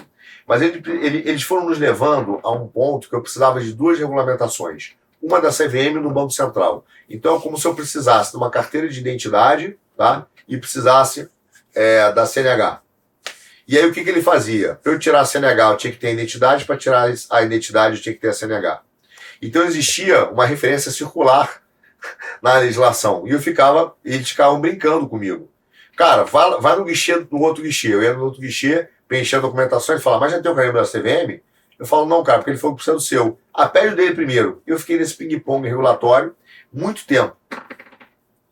Aí a CVM disse uma vez para mim, cara, que foi uma tremenda cilada, seu Otávio Asbeck chegou numa reunião para mim e falou assim, cara, eu tô dando nomes para as pessoas saberem quem são, depois se o cara quiser é, judicialmente mexer a paciência, ele é bem-vindo. Mas assim, é, ele entrou lá e falou assim, uma reunião, ele era presidente da CVM na época, falou assim, cara, o, o presidente Cício, sei lá, falou, ó, entra com a documentação toda que eu vou te dar uma aprovação condicional. Beleza? Porque eu digo, ó, já tem um condicional lá, me dá uma condicional aqui e eu vou resolvendo e saio com os meus carimbos. Aí o cara, eu fiz tudo, entrei e depois ele mudou, mudou a história, né? Eu fiquei com o processo aberto e olha como eles são canalhas. Aí, como o processo estava em aberto por causa desse, dessa referência circular, ele negou o meu pedido, que ele mandou entrar. E aí ele foi lá e criou um outro evento midiático Bolsa de Nova York tem pedido negado. Você viu o tamanho da canalice? O cara tem um loop regulatório e aí ele fala, ó, pra você tirar o passaporte, você tem que ter os dois, né? Aí eu falei, ó, tá bom, cara, vou dar um, dar um passaporte condicional? Não, não dou, porque você não tem. Eu fiz o que ele pediu. E ele negou aí, e virou tá, uma matéria tá de mídia. Nessa, falando de monopólio dos grupinhos, etc., tá dando tanta política, que pensando alguma analogia. Quem criou essa, essa ideia de agências reguladoras? Não que criou a ideia, né? Que criou a ideia tem muitos anos. Mas quem importa para o Brasil, um dos grandes responsáveis por implementar, é o FHC. Ele mesmo. O cara. E aí você está me falando, pô, a turma do FHC que tomou conta aí a priori das autarquias nesse momento. E quando a gente olha na política hoje também, eu vejo que a política ela se encaminhou muito para essa questão do clubinho. Muito. Eu não sei qual seria a solução perfeita, mas que eu estou falando, para dar um exemplo para vocês, que a coisa já falei em vídeo várias vezes, por isso que eu falei que a Jax que era bom, que a gente vai olhando hoje questão partidária. Você tem a cláusula de barreira e você tem o fundão. Eu não sei se a melhor estratégia é voltar ao financiamento privado, é ter o financiamento público, etc. Eu não sei. O que eu sei é o seguinte, que o fundão hoje está na mão dos partidos, que os partidos possuem donos. E para você ter acesso a esse fundão, você não precisa ter apenas um partido, mas um partido, um partido que atinja a cláusula de barreira. E a cláusula de barreira é assim, uma quantidade elevada de deputados, uma quantidade mínima de votos ao redor de todo o Brasil, o que para uma pessoa pequena, um partido pequeno, recém-criado, é algo quase impossível. Ou seja, para você ter acesso ao dinheiro que está aí, né, disponível para ser utilizado, espécie até de investimento, que você pega esse dinheiro, você investe seus deputados para ter mais deputados, mais bancada, mais poder, e quanto mais deputado, mais dinheiro, você não tem acesso. Tudo através da regulaçãozinha. Isso aí. E, e, e, tem uma maldade pior nisso aí também, que, que eu convivo hoje, né, que é o seguinte: quem determina a distribuição do fundão? Porque você vai ingenuamente e fala, beleza, vou entrar aqui no partido, ele vai ter 70 deputados federais, né? Candidatos, e eles vão distribuir linearmente. Não. Não. É, é, é uma decisão da, da, do, do partido. Então, o que acontece? É, cara, a, realidade, olha, olha como eles fazem, e esse movimento é muito interessante. Eles criminalizaram a política, foram no Supremo criminalizaram o investimento privado, né, o financiamento privado, proibiram Cara, ao mesmo tempo que eles proibiram, tornaram isso é, crime, né? Caixa 2 e tudo, todo o resto, crime. Então você não tem uma, via, uma via alternativa aqui, é, regulatória nenhuma, né? Qualquer deslize, você é preso. E aí o que, que o cara faz? Ele transfere isso para o fundão, mas dentro do fundão você não tem um acesso igualitário ao dinheiro. E quem determina então quem vai ser os deputados com dinheiro na, na campanha? Os caras que já estão é, lá que já estão lá. A galera como o Kassab, por exemplo. Um Kassab da vida. É, já estão lá. Então você fala, cara, como é que você vai ter acesso ao dinheiro para fazer uma campanha dentro de um ideal, uma ideologia sua, uma, uma questão que você quer inovar? Você não consegue. Então você tem hoje um clube que domina o dinheiro, domina a licença, né? E, cara, que diz quem pode ser candidato ou não. Não é nem só o partido. É quem pode ser candidato ou não e se vai te dar munição para ir para a guerra. Né? Cara, e até, até para trazer outra analogia ainda, você pensar o problema disso daí, falar, ah, mas não precisa do fundão, isso, aquilo, outro. Pensa, sei lá, no mercado, o cara faz uma espécie de dumping. Você tem lá a sua, sua empresa, sua empresa, sei lá, você vende um, um picolé gourmet que é 10 reais. Aí tem outra empresa que tem o mesmo picolé, ela, ela gasta 10 para produzir, só que ela vende 8. Ela tá perdendo 2, mas tá de boa, ela tem fundo de caixa para queimar. Isso. Ela tem fundo de caixa para queimar, ela vai fazer o santinho, ela vai fazer a placa, ela vai fazer a inserção comercial, o cara vai ter vídeo, vai ter isso, vai ter aquilo outro, beleza, tu tem tuas redes sociais, mas tem toda a máquina, toda a estrutura. É, vai você... lá, pega teu carro, pega teu carro e vai pro interior do estado. Vai, gasta aí. Fica um dia sem trabalhar, etc. Aí tem que estar como doação pro, tua própria. E é cheio de regra. E umas regras complicadas. Quer dizer, o cara, o cara o que, que eles fazem? Ele, para enganar a nossa atenção, ele faz uma micro-regulação extremamente difícil, está falando, ó, a gente está controlando. Só que, cara, ele, ele, ele, eu brinco é o seguinte, que a, a, regulação no Brasil, o Brasil é mais ou menos o seguinte. Antigamente, é, vou dar um exemplo do Rio, tá? Você tem um rio lá na, na, Tem uma avenida lá chamada Avenida Niemeyer, no Rio de Janeiro, que tem uma, vários, tem alguns motéis ali, né? Tem algum motel. Aí o que acontece? Ali junto duas favelas grandes. Então, de vez em quando tinha umas blitz ali, né? O cara sendo no motel com a namorada era parar na blitz. Aí eu brinco que é o seguinte, cara. O cara parava, fazia o teste do bafômetro, dava uma dura gigante no cara, porque o cara tomou uma caipirinha, saiu do motel de madrugada com a menina. Dura gigante, guincho, etc. Aí nisso passa o bonde dos traficantes, cheio de metralhador, etc. Mas o guarda está preocupado com a caipirinha do cara no carro ou se o pneu tá careca. Entendeu? Então falava assim, a gente brincava nisso, chamava de guarda na Niemeyer. O Brasil é um eterno guarda Niemeyer. O cara, em todos os mercados, ele fala que tem uma regulação duríssima, dificílima. Cara, que se você cometer um erro, você tá ferrado. O pequeno. Enquanto isso aqui, ó, no macro, onde importa, tá passando o bonde, o bonde do Tigrão. E é isso que acontece, por exemplo, com o então. fundão e com a bolsa. Então, ve é, veja, aí eu vou dar um parâmetro histórico, só para você ver o, o, o, o quanto esse negócio é dominado. Cara, não sei se você se lembra, que talvez se for, for, for, fosse novo, vou botar um parâmetro histórico, tá? um parêntese grande aqui, mas que é importante. Quando o Fernando Henrique, a primeira operação da Polícia Federal dentro do Banco Central foi feita no Fernando Henrique, num cara chamado Chico Lopes. Na época, ele tava, o câmbio era um para um, e ele o Fernando Henrique estava querendo desvalorizar, o Brasil tinha quebrado, né? O modelo econômico do Fernando Henrique tinha ido para o saco e ele tinha que desvalorizar, já não dava mais certo.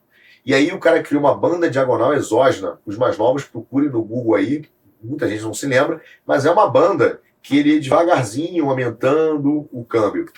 Deu errado, é, esse cara fez uma uma relação com dois bancos no Brasil, que foi o Banco Marca e o Fonte Sidan, que tinha o Catiola, acho que foi o primeiro banqueiro realmente a ser preso no Brasil, foi o Catiola.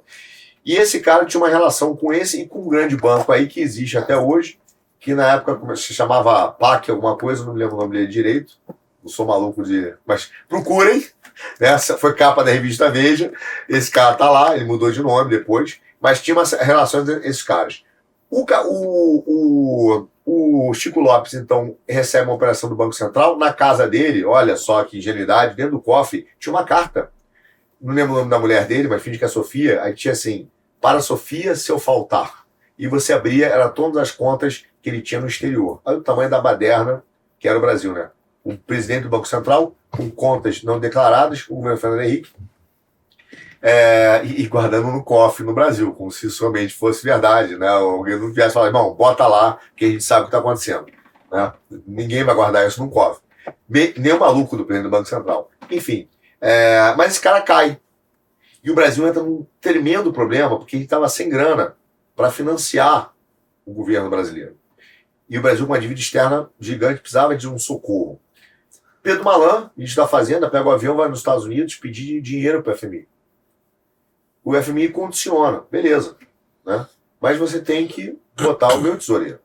Quem é o tesoureiro que aparece no cenário brasileiro, cara, que, que não era, não era um, um popstar. Ninguém sabia de quem era. Ele era um cara, um operador de mesa de um grande fundo internacional. Tá? Filho de um médico, oftalmologista do Rio de Janeiro, bem formado, fez boa faculdade, como todo filho de médico, né? teve grana para se formar bem, etc. Virou um economista com alguns diplomas, etc. Armínio Fraga. Então ele sai, trabalhando, sai para quem? Para Jorge Soros. Então ele era o cara da mesa de operação de título de dívida do Jorge Soros. E ele vem para ser presidente do Banco Central no Brasil, e aí ele, o Brasil recebe o dinheiro do FMI. Quer dizer, é, ali a gente elege o primeiro grande capataz do Brasil. Né? O cara vem aqui da era moderna, né? ou da era pós-Fernando Henrique, que é o cara que é eleito. Aí ele aparece e começa a ser o grande economista, assim, desponta como grande economista da história. Ele fica um ano, que é a transição do Fernando Henrique para o Lula, ele mete o juro de 40% ao ano e faz aquela transição para o governo Lula, que depois acaba contratando o Meirelles, que também era presidente é. do Bank Boston, né? Então você dá ali naquele clubinho daquela galera lá de fora. Só para vocês ficarem entenderem de onde ele vem. Quando surge o Armínio. E o Armínio vira esse grande capataz, vira esse grande cara da, porra, o grande, brilhante cara da economia brasileira, nesse, exatamente nesse período. E ele ganha essa projeção, sai do governo, abre a, abre a asset dele, que é o Gávea, e ele vai comprando ativos estratégicos no Brasil, etc, etc, etc. Bom, tá lá ele, então, como grande capataz na Bolsa também. Até aí, cara, a guerra tá entendida e a gente tá brigando com a Bolsa, né? E eu, eu percebi que esses caras iam me deixar morrer, cara. É, fazendo isso com a regulação, brincando comigo, né? mas a gente viu que esse cara é, ia fazer o quê? Com que o meu oxigênio acabasse. Deixar a gente ficar sem dinheiro e aí ele vai dizer, ah, deu errado, que pena. Então, controlando as instituições de governo. E aquilo ali, cara, gerou um problema pra gente, grande, eu não sabia como resolver, de fato, e talvez foi a grande e, e, e boa ideia que a gente teve, que eu tive, essa foi ideia minha. Eu fui, cara, conversar com um grande é, advogado aqui de São Paulo, que já já está bem, né, a, a, idade bem avançada. Eu achei até que ia ser um tiro na água, foi quase um desespero, porque ele é um cara especialista em CAD, em concorrência.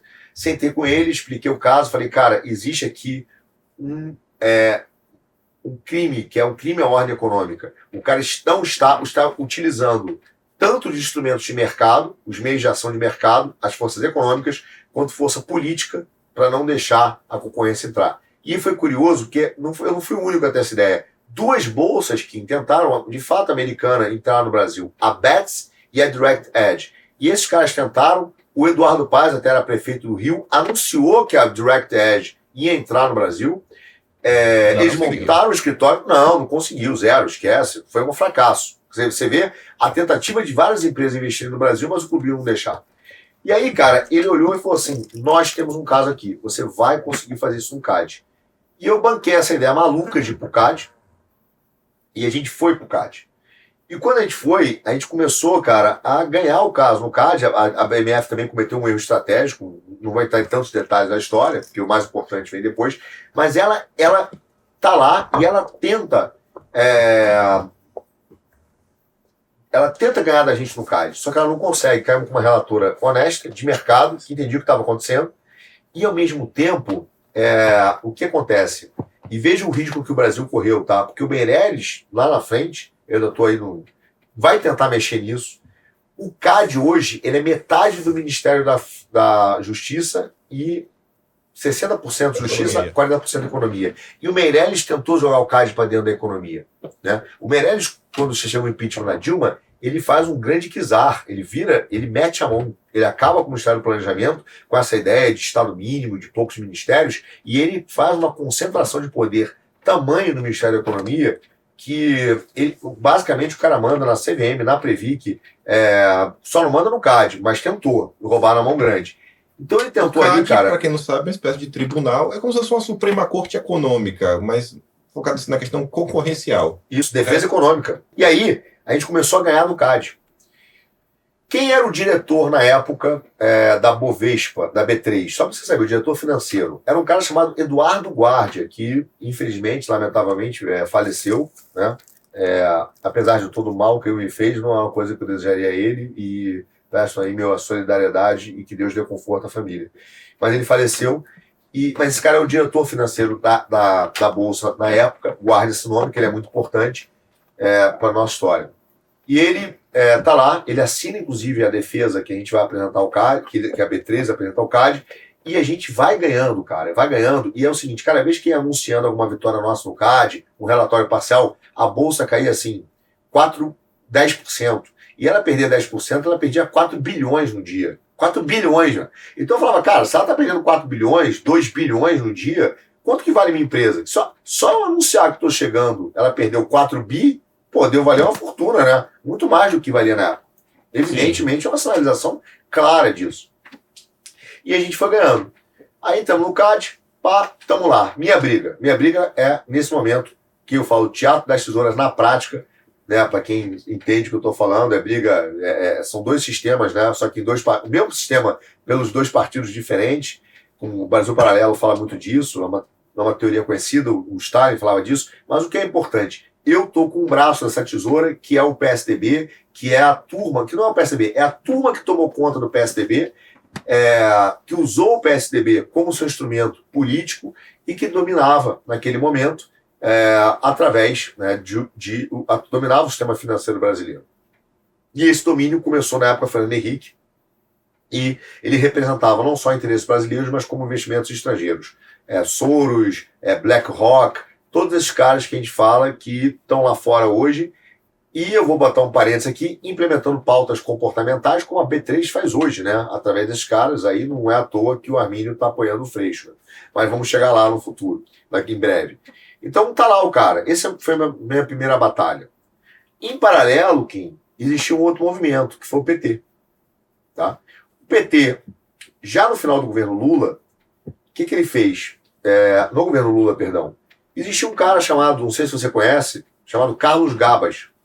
Esse Olha cara, esse cara é histórico do Ministério da Previdência Social. Ele foi de um órgão chamado IAPAS no, no Brasil. Ele foi auditor da Previdenciário, ele foi da Receita Federal, que teve uma época que essa, os auditores previdenciários foram para a Receita Federal. E o Gabas vai ganhando notoriedade, é um cara muito articulado, né, no meio, é um cara que está ali passeando. Ele então cria no governo Lula existia um órgão debaixo do Ministério da Previdência chamado é, Secretaria de Previdência Complementar, que cuidava dos fundos de pensão. Não era uma autarquia, não tinha poder, tinha poder de fazer normativas, mas não tinha o mesmo poder da CVM, tá? tinha um poder inferior. E aí, esse cara tem a ideia, a grande ideia, que para mim foi uma das ideias mais é, é, inteligentes para o mal tá, do Brasil, e ele cria o seguinte: ele vira e fala assim, puta, eu vou transformar a, a SPC, quando ele viu o tamanho.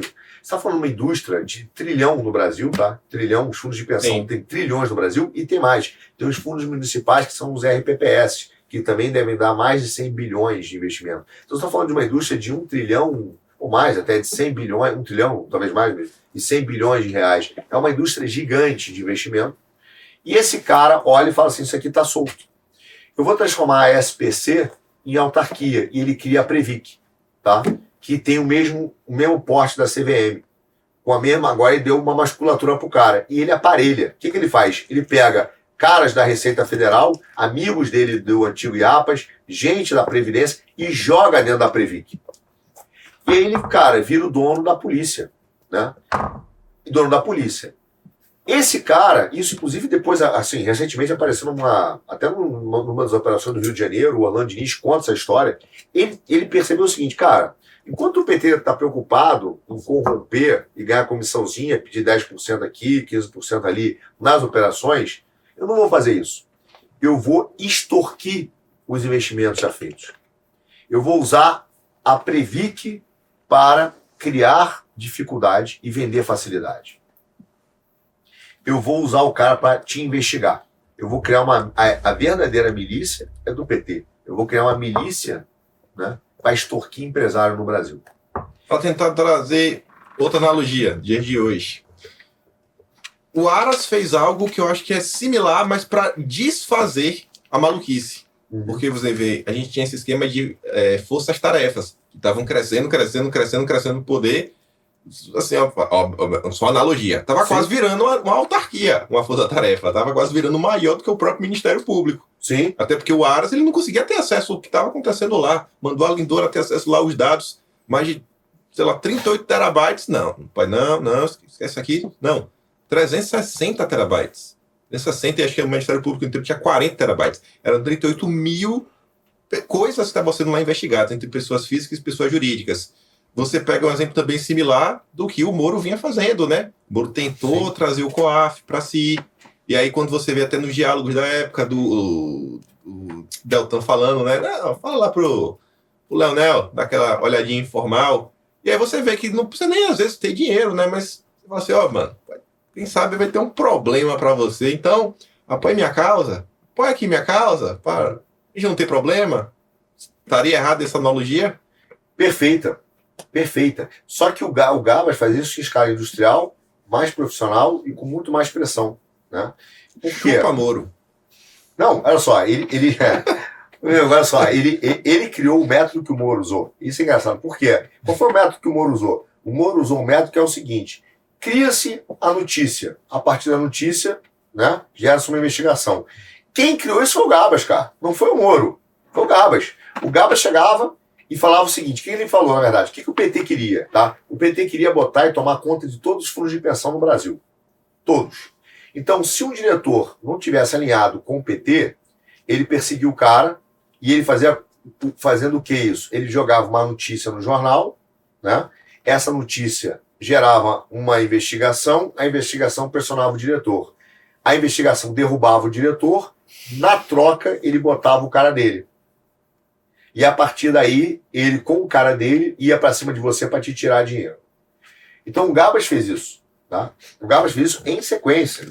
E aí eu comecei a perceber, no início, e, e esse é um ponto, Eu entendi, e, e, aí você vai ver o tamanho da maldade, quando eu comecei a falar de você, que para você, que a CVM queria alertar o chefe dela da, é, da história do, Não, da bolsa, bolsa da bolsa, ela não queria só alertar a bolsa, tá? Ela queria alertar também a Previc, do outro lado, que tinha um empresário que tinha recebido investimento de fundo de pensão e que a autarquia tinha que ir lá. E que aquele negócio tinha bolsa Nova York. E que tinha grana ali. Que tinha gringo. Né? Vamos assaltar o gringo?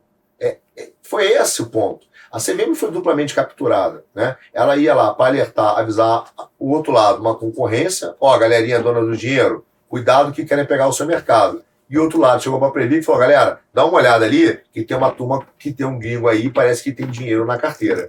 E aí, você vê o nível do assalto que esses caras fizeram. Aí, a Previc, então, cara, por isso que vem aquela narrativa de que a empresa é negativa, vale pouco, para começar já a dar uma ideia de fraude. Né? Esse papo, cara, nasce em 2012, 2014. Aí, é, eles começam com, essa, com esse negócio, a Previc vai lá e começa a querer o quê? Atirar os diretores do Postales. Até aí, não é problema meu, cara, não tenho nenhuma relação com os caras, pode tirar quem quiser. Só que o que acontece? Os caras vêm e falam assim, cara, minha carteira não é ruim. A minha carteira é boa. Eu tenho aqui um investimento que tem a Bolsa de Nova York. E aí, cara, isso gerava um problema político gigante pro Gabas. Porque como é que o Gabas vai tirar um diretor que trouxe a Bolsa de Nova York? Entendeu? Ele não conseguiria tirar esse cara. A não ser que ele falasse que a Bolsa de Nova York estava envolvida em alguma coisa. E veja, cara, olha o tamanho da maluquice, Kim. Só para você pensar é, uma coisa que eu sempre digo. Cara, eu, Arthur, nascidão na Tijuca, consegui trazer como sócio no Brasil a Bolsa de Nova York. Qualquer outro país do mundo que não fosse tão tomado, capturado como o Brasil, pô, cara, hoje eu, eu, eu ia, tá, ia ser tão aplaudido quanto acho que o Elon Musk, né? Pô, cara, dizer, cara, que, que empreendedor, o cara trouxe para o Brasil a Bolsa Nova York. E aqui, esse, o Gabas, com essa visão pequena dele, né? E, e, e, e distorcida com uma, outros fins, cara, começou a falar, cara, preciso derrubar esse cara. E aí eles começam, então, a usar toda essa estratégia que eu te falei, desse lado, para dizer que a TG não existia, que ele dava os dados né, do Postales como sócio culto, ele que dava esses dados, porque eles tinham o, o correio, né, e o correio está relacionado com Postales, eles tinham correio e o correio nomeava parte dos diretores. Então ele ia lá e ficava soltando essas notinhas para a imprensa, pá, batendo na gente e gerou uma investigação no Ministério Público. Até aí eu comecei duas frentes aqui de briga. Uma aqui com uma parte da tesoura e outra com essa parte da tesoura, só que ainda não existia aquele parafuso que pega as duas para o cara poder cortar. O parafuso estava solto. E eu fui brigando. O Ministério Público abriu uma investigação em 2014. Cara, me chamaram, criaram a CPI dos fundos de pensão, porque também o PT, de fato, aparelhou o fundo de pensão, roubou. E é interessante que eu, eu vendo aqui, tipo, conto historicamente, aquela briga ali, na verdade, era não era para resolver, é, não digo no Postales, nem comigo, digo nos outros fundos, né?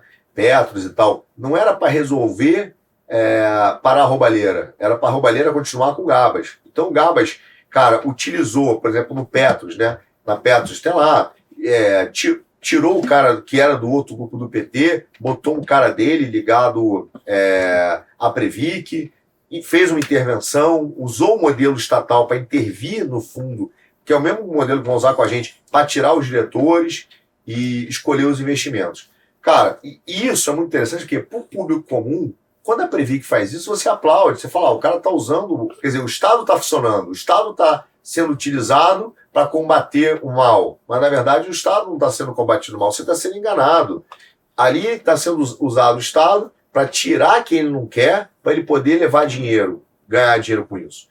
E aí é tudo bem, cara. Eu estou nessa briga aqui com dois, na pancadaria. A PNP começou uma investigação, ficou um tempão, cara, investigando o procurador mesmo disse, cara, não tem nada aqui, eu não vou conseguir achar nada em você, fez um processo gigante, fez um inquérito gigante, de, muito mais de. Cara, hoje deve ter muito mais de 15, 20 mil páginas, tá? Mas muito mais mesmo. É, não dá para ler, imagina você produzir 20 mil páginas de inquérito. E ele falou: não consigo. Esse cara foi retirado do processo e mandado para o Japão. Mandaram o cara para o Japão, cara, com, com Depois tiraram o processo dele, redistribuíram, tiraram o cara. Aí caiu uma nova, criaram a força-tarefa do Postales, caiu uma turma lá é, ligada ao PT. Aí, cara, o que acontece? Eu estou nessa briga duas frentes. Até aí, irmão, tá tudo bem. A gente está brigando aqui com a Bolsa, no CAD e ganhando. E aqui eu estou brigando com a turma do Gabas, segurando a Previc. Denunciei o Gabas. O Gabas, e eu digo isso várias vezes, o Gabas me chamou numa reunião em Brasília, que eu fui, né? É, primeiramente ele marcou no Ministério, depois ele, ele cancelou, marcou dentro do Restaurante Natural em Brasília, no mês de julho de 2015, cara. Nesse dia, ele virou e pediu, cara, tipo, ele falou abertamente, estava ele outro cara com o advogado, ele ia nos procurar para resolver os problemas da Previc. Naquela época, eu esqueci o nome agora do presidente, inclusive o presidente estava viajando, estava voltando para Brasília, ele falou, o cara te encontra, vamos marcar uma reunião, você pode falar o que você quiser, mostrar que a sua empresa é séria, que o investimento é bom. E é, ele pediu, cara, cerca de 15 milhões de reais para a gente, cara, para a Bolsa Nova York para a gente, para acabar com a investigação da Previc. E eu disse para ele, não tem como, eu não vou levar essa proposta para a Bolsa Nova York, não vou fazer, isso é impossível para a gente. E a partir de então, cara, a Previc começou a perseguir a gente implacavelmente no Ministério Público. Cara, foi uma perseguição brutal. E a gente ficou segurando, segurando, segurando, segurando, segurando. O que aconteceu? É, Dilma cai, eu comemorei enormemente a queda da Dilma, enormemente a queda da Dilma. A Dilma caiu, a gente falou, porra, beleza, vai, esses caras vão embora e agora vai ter um governo mais sério. Aí entra o Temer, o que, que o Temer faz? Chama o Meirelles. Chama o Meirelles. Quem é o cara que é o secretário executivo da Fazenda escolhido pelo Meirelles? Eduardo Guardia. O cara, cara que estava brigando lá atrás na Bolsa. Ele sai de diretor financeiro da Bolsa e vira secretário executivo da Fazenda. Sabe quem é que o executivo. Aí ele faz a reforma. Sabe o que, que o executivo toca? Previc, CVM e está no Conselho Monetário Nacional, que é um conselho acima do Banco Central. Cara, no Conselho Monetário Nacional ele pega um cara chamado Sérgio Taniguchi, que ligado ao PT, foi da Previc, leva esse cara para o Conselho Monetário Nacional. Acabou, porque o, o parafuso da tesoura está montado. Né? Eu chamei isso do meu pacto nazi-soviético. Eu enfrentei o pacto nazi-soviético, a junção dos, do, da Rússia, né, o acordo entre Rússia e Alemanha, né, naquela época, para a União Soviética para enfrentar. E aí os caras aceleram o Ministério Público, a Bolsa usa o seu poder, os petistas que estavam dentro da Previc continuam na Previc, o Temer não tira esses caras, esses caras até hoje, nem o Bolsonaro conseguiu, né? Tem uns caras lá que estão lá, tirou recentemente, acho que o Sérgio Tonibucho, outro cara lá, mas o resto está agarrado, são auditores da Receita Federal que não sai de jeito nenhum, cara. E esses caras, então, o Meirelles assume e começam implacavelmente a perseguir a gente, abrindo N investigações é, na Polícia Federal, N investigações do Ministério Público, todos sobre o mesmo assunto. E aí, cara, o Meirelles sai para concorrer à presidência da República no dia 6 de abril de 2018, e eu digo para minha, é, minha mulher, falei, cara, esses caras vão mandar prender a gente. Ela falou, você tá louco, cara. Não vão.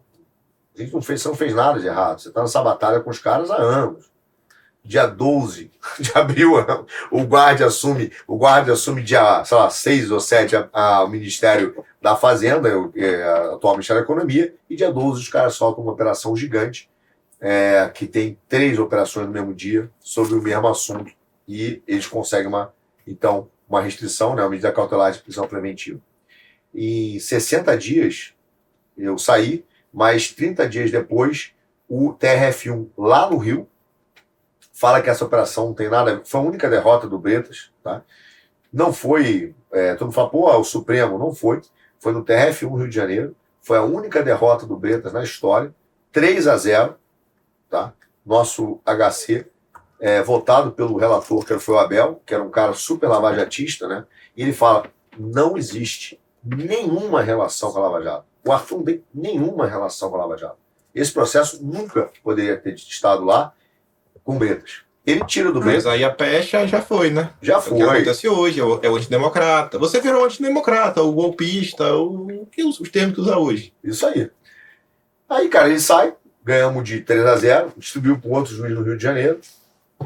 Um mês depois, um recurso nosso no STJ, eu ganhei de 7 a 1 foi o meu 7 a 1 Brasil-Alemanha, né? Mas foi 7 a 1 Também disse, cara, isso aqui não é nem para estar no Rio. Olha, olha o nível da loucura. Você é preso por um processo que nunca deveria ter tido lá com aquele juiz e nunca deveria ter estado no Rio.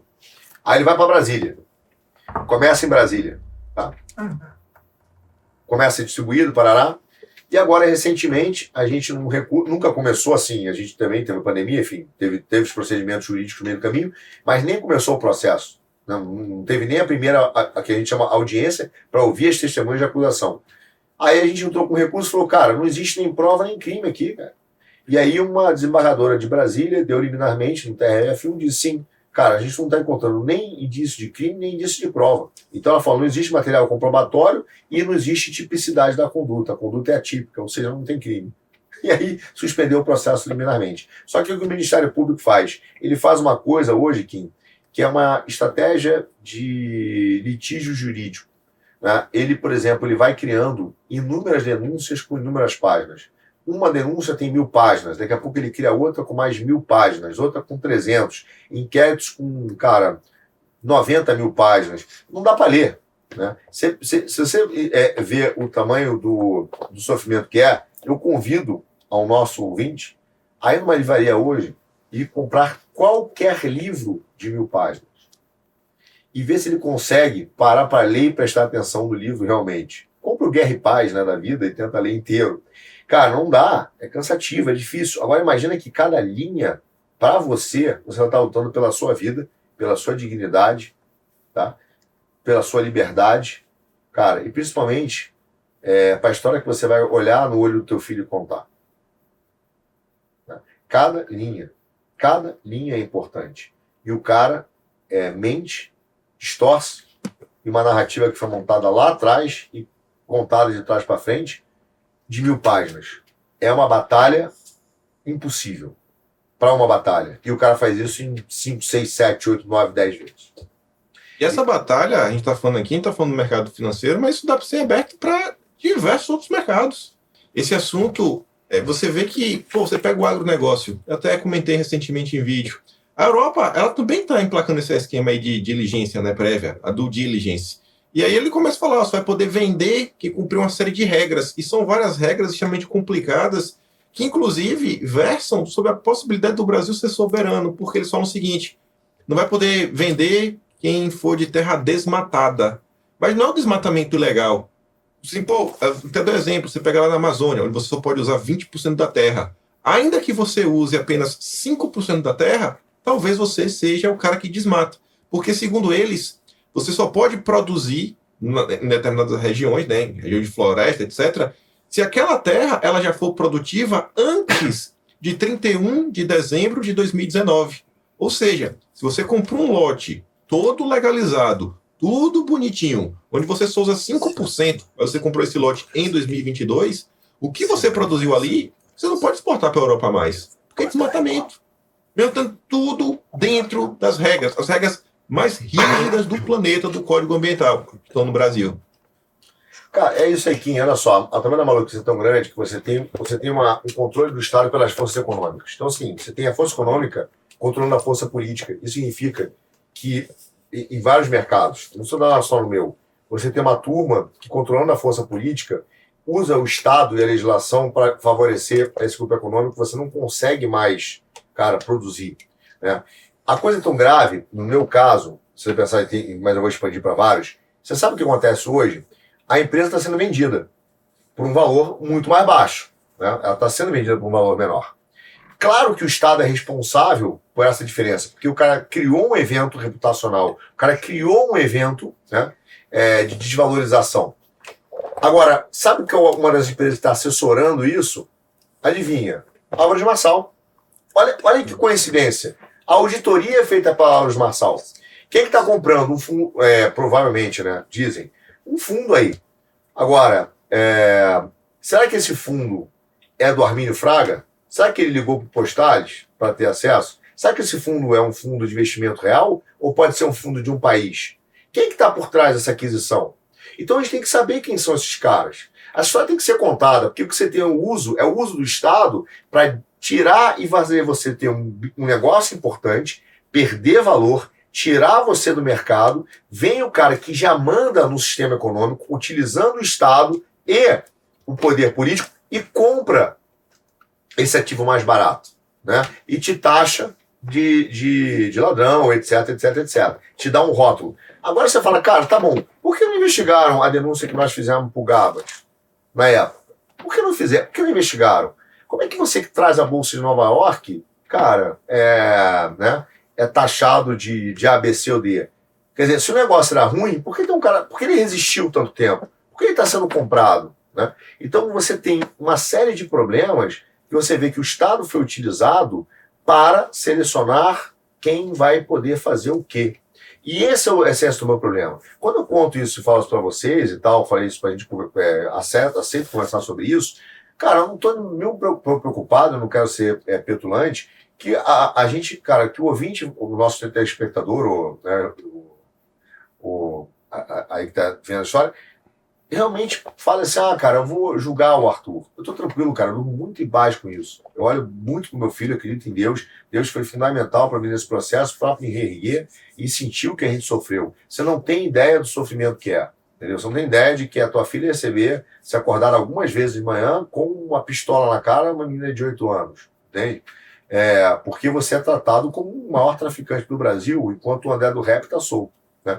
Então você, é, de fato, cara, sofre muito, é um processo muito traumático. Se não fosse Deus na história, como já aconteceu, teve gente que se suicidou, tem gente que desistiu, teve gente que cara, resolveu sair do país. Então, é, é muito é, penoso. Porque, assim, hoje, você, o cara pode dizer, Arthur, você ganhou o processo? Não, ele está suspenso. O Ministério Público ainda está aí? Cara, as pessoas que nos perseguem ainda estão aí. Eu não tenho a menor certeza se o cara não vai inventar um evento para mandar me prender de novo. É o medo da minha mulher. Entendeu? Não é assim, pô, a história acabou, você ganhou. Não, não. A história não acabou. É, a história vai acabar em algum momento. Mas eles continuam a perseguição. Eles continuam dentro do Estado brasileiro, utilizando, cara, a confiança que nós depositamos e abrimos mão, né, em termos de, de, de poder, para que ele possa exercer um poder que deveria ser usado para o bem comum, para representar e defender interesses econômicos monopolistas. Então é isso que a gente tem que alertar. Não é o Arthur é vítima, não é vítima. Cara, fica tranquilo. Eu fui vítima e eu sei disso do de monopólios econômicos que, cara, utilizaram o Estado para é, manter o seu poder. Tudo bem. Agora, o nosso telespectador, o brasileiro comum, ele está sendo vítima de que o Estado brasileiro foi capturado por esses monopólios e mais, o Estado, em alguns, não estou dizendo o órgão como um todo, obviamente não é, não é a instituição do Ministério Público, mas são pedaços do Estado brasileiro. Alguns procuradores, a Previc, um pouco da CVM, então, um pouco da, do, do Banco Central, são utilizados para atuar contra o cidadão, contra o país, defendendo interesses externos. Isso acontece no agro, isso acontece na pauta ambiental, isso acontece no ESG, isso acontece no compliance, isso acontece em várias frentes brasileiras, que o nosso Estado foi capturado e trabalha contra o cidadão e contra o Brasil. E aí, para melhorar, porque solução é muito complicado. Uhum. Para melhorar essa situação toda, por onde passa isso tudo?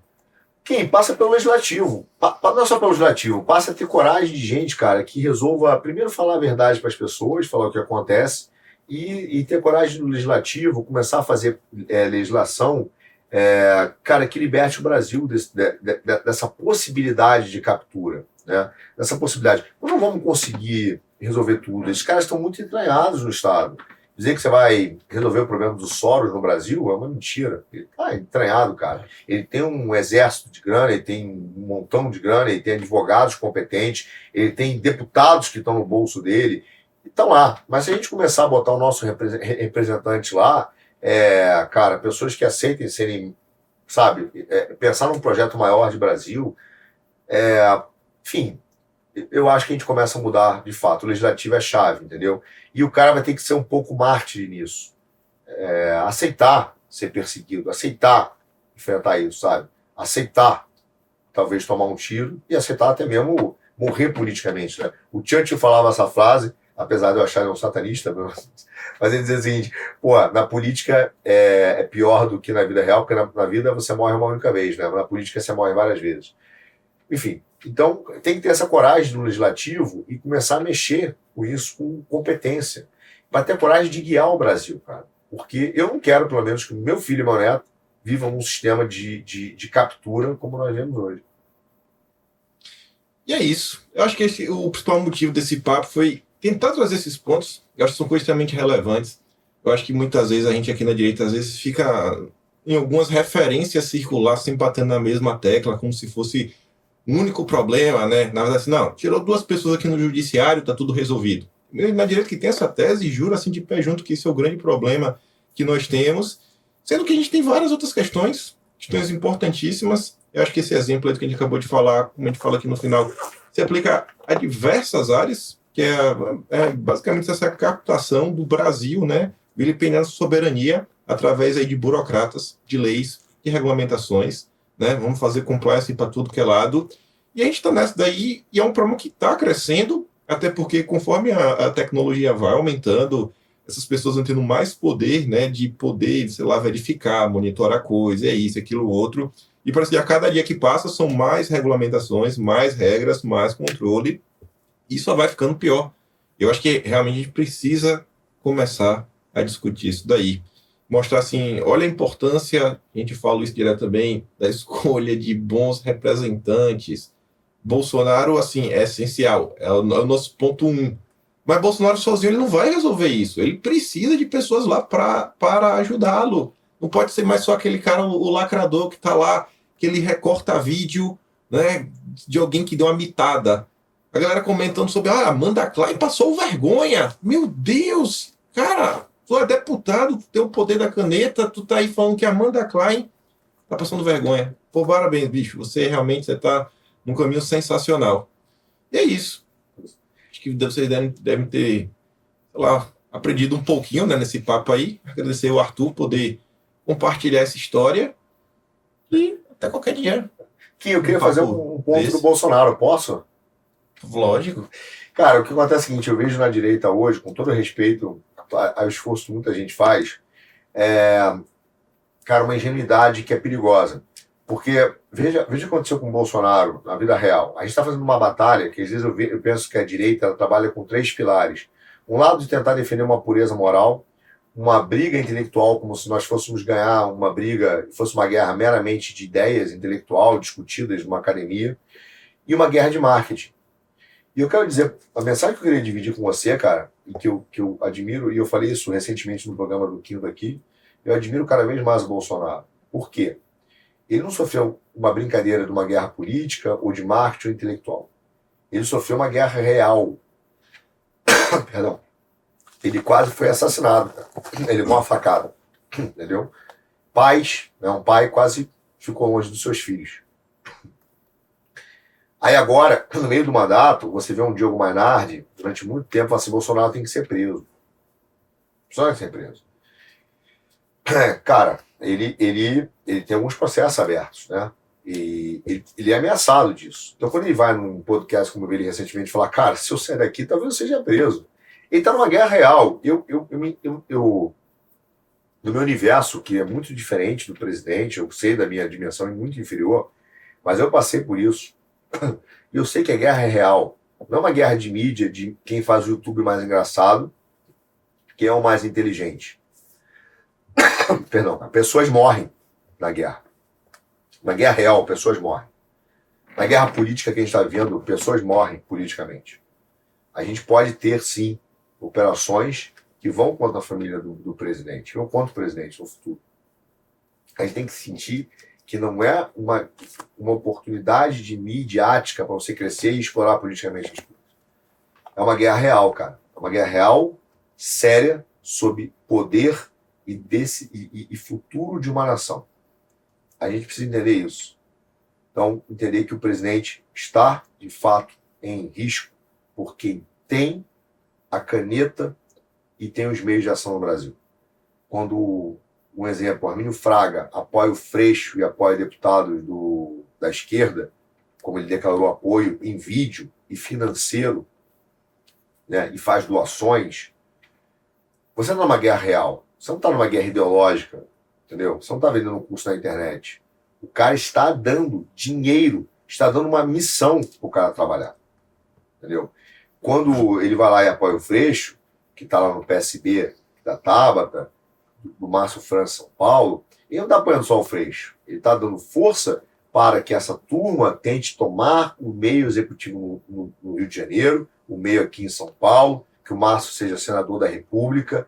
A gente está numa guerra real, pessoas vão sofrer com isso. Então a gente tem que entender que a nossa discussão não é meramente de internet, não é meramente de marketing, não é meramente uma batalha intelectual. Nós temos que saber o que a gente está enfrentando e ter a coragem, cara, de ir lá. Não é só escolher bons representantes, é caras que estão dispostos a enfrentar um sistema por causa de uma causa chamada Brasil. Esse é o ponto central dessa conversa. Acho que é esse o ponto que a gente tem que alertar para o nosso pessoal. O presidente, antes de assumir, cara, antes de ganhar a eleição, levou uma facada que ele carrega até hoje. O senhor de 67 anos, né, na época tinha 64, 63, levou uma facada, de, não foi de um maluco. Não foi de um maluco. A gente tem que entender o sistema que estamos enfrentando precisamos de, de gente que já enfrentou o sistema, cara. Tenha coragem de enfrentar o sistema novamente. Porque eu digo para você, quando a giripoca pia, a gente viu isso na direita, com busca pensão, com é, desmonetização de canal, etc. A pressão é grande, a pressão é gigante. O cara, muitos apertaram, muitos desistiram, muitos choraram. Pouquíssimos, pouquíssimos voltaram para dizer: beleza, cara, eu sofri, mas eu tô aqui pelo meu país. Eu vou em frente. E é isso, gente. Tá aí a mensagem final. Obrigado a todos vocês e nos vemos na próxima. Valeu, Arthur. Tamo Valeu, junto. Kim. E Tamo até a próxima semana, nosso próximo Notícia de Quinta.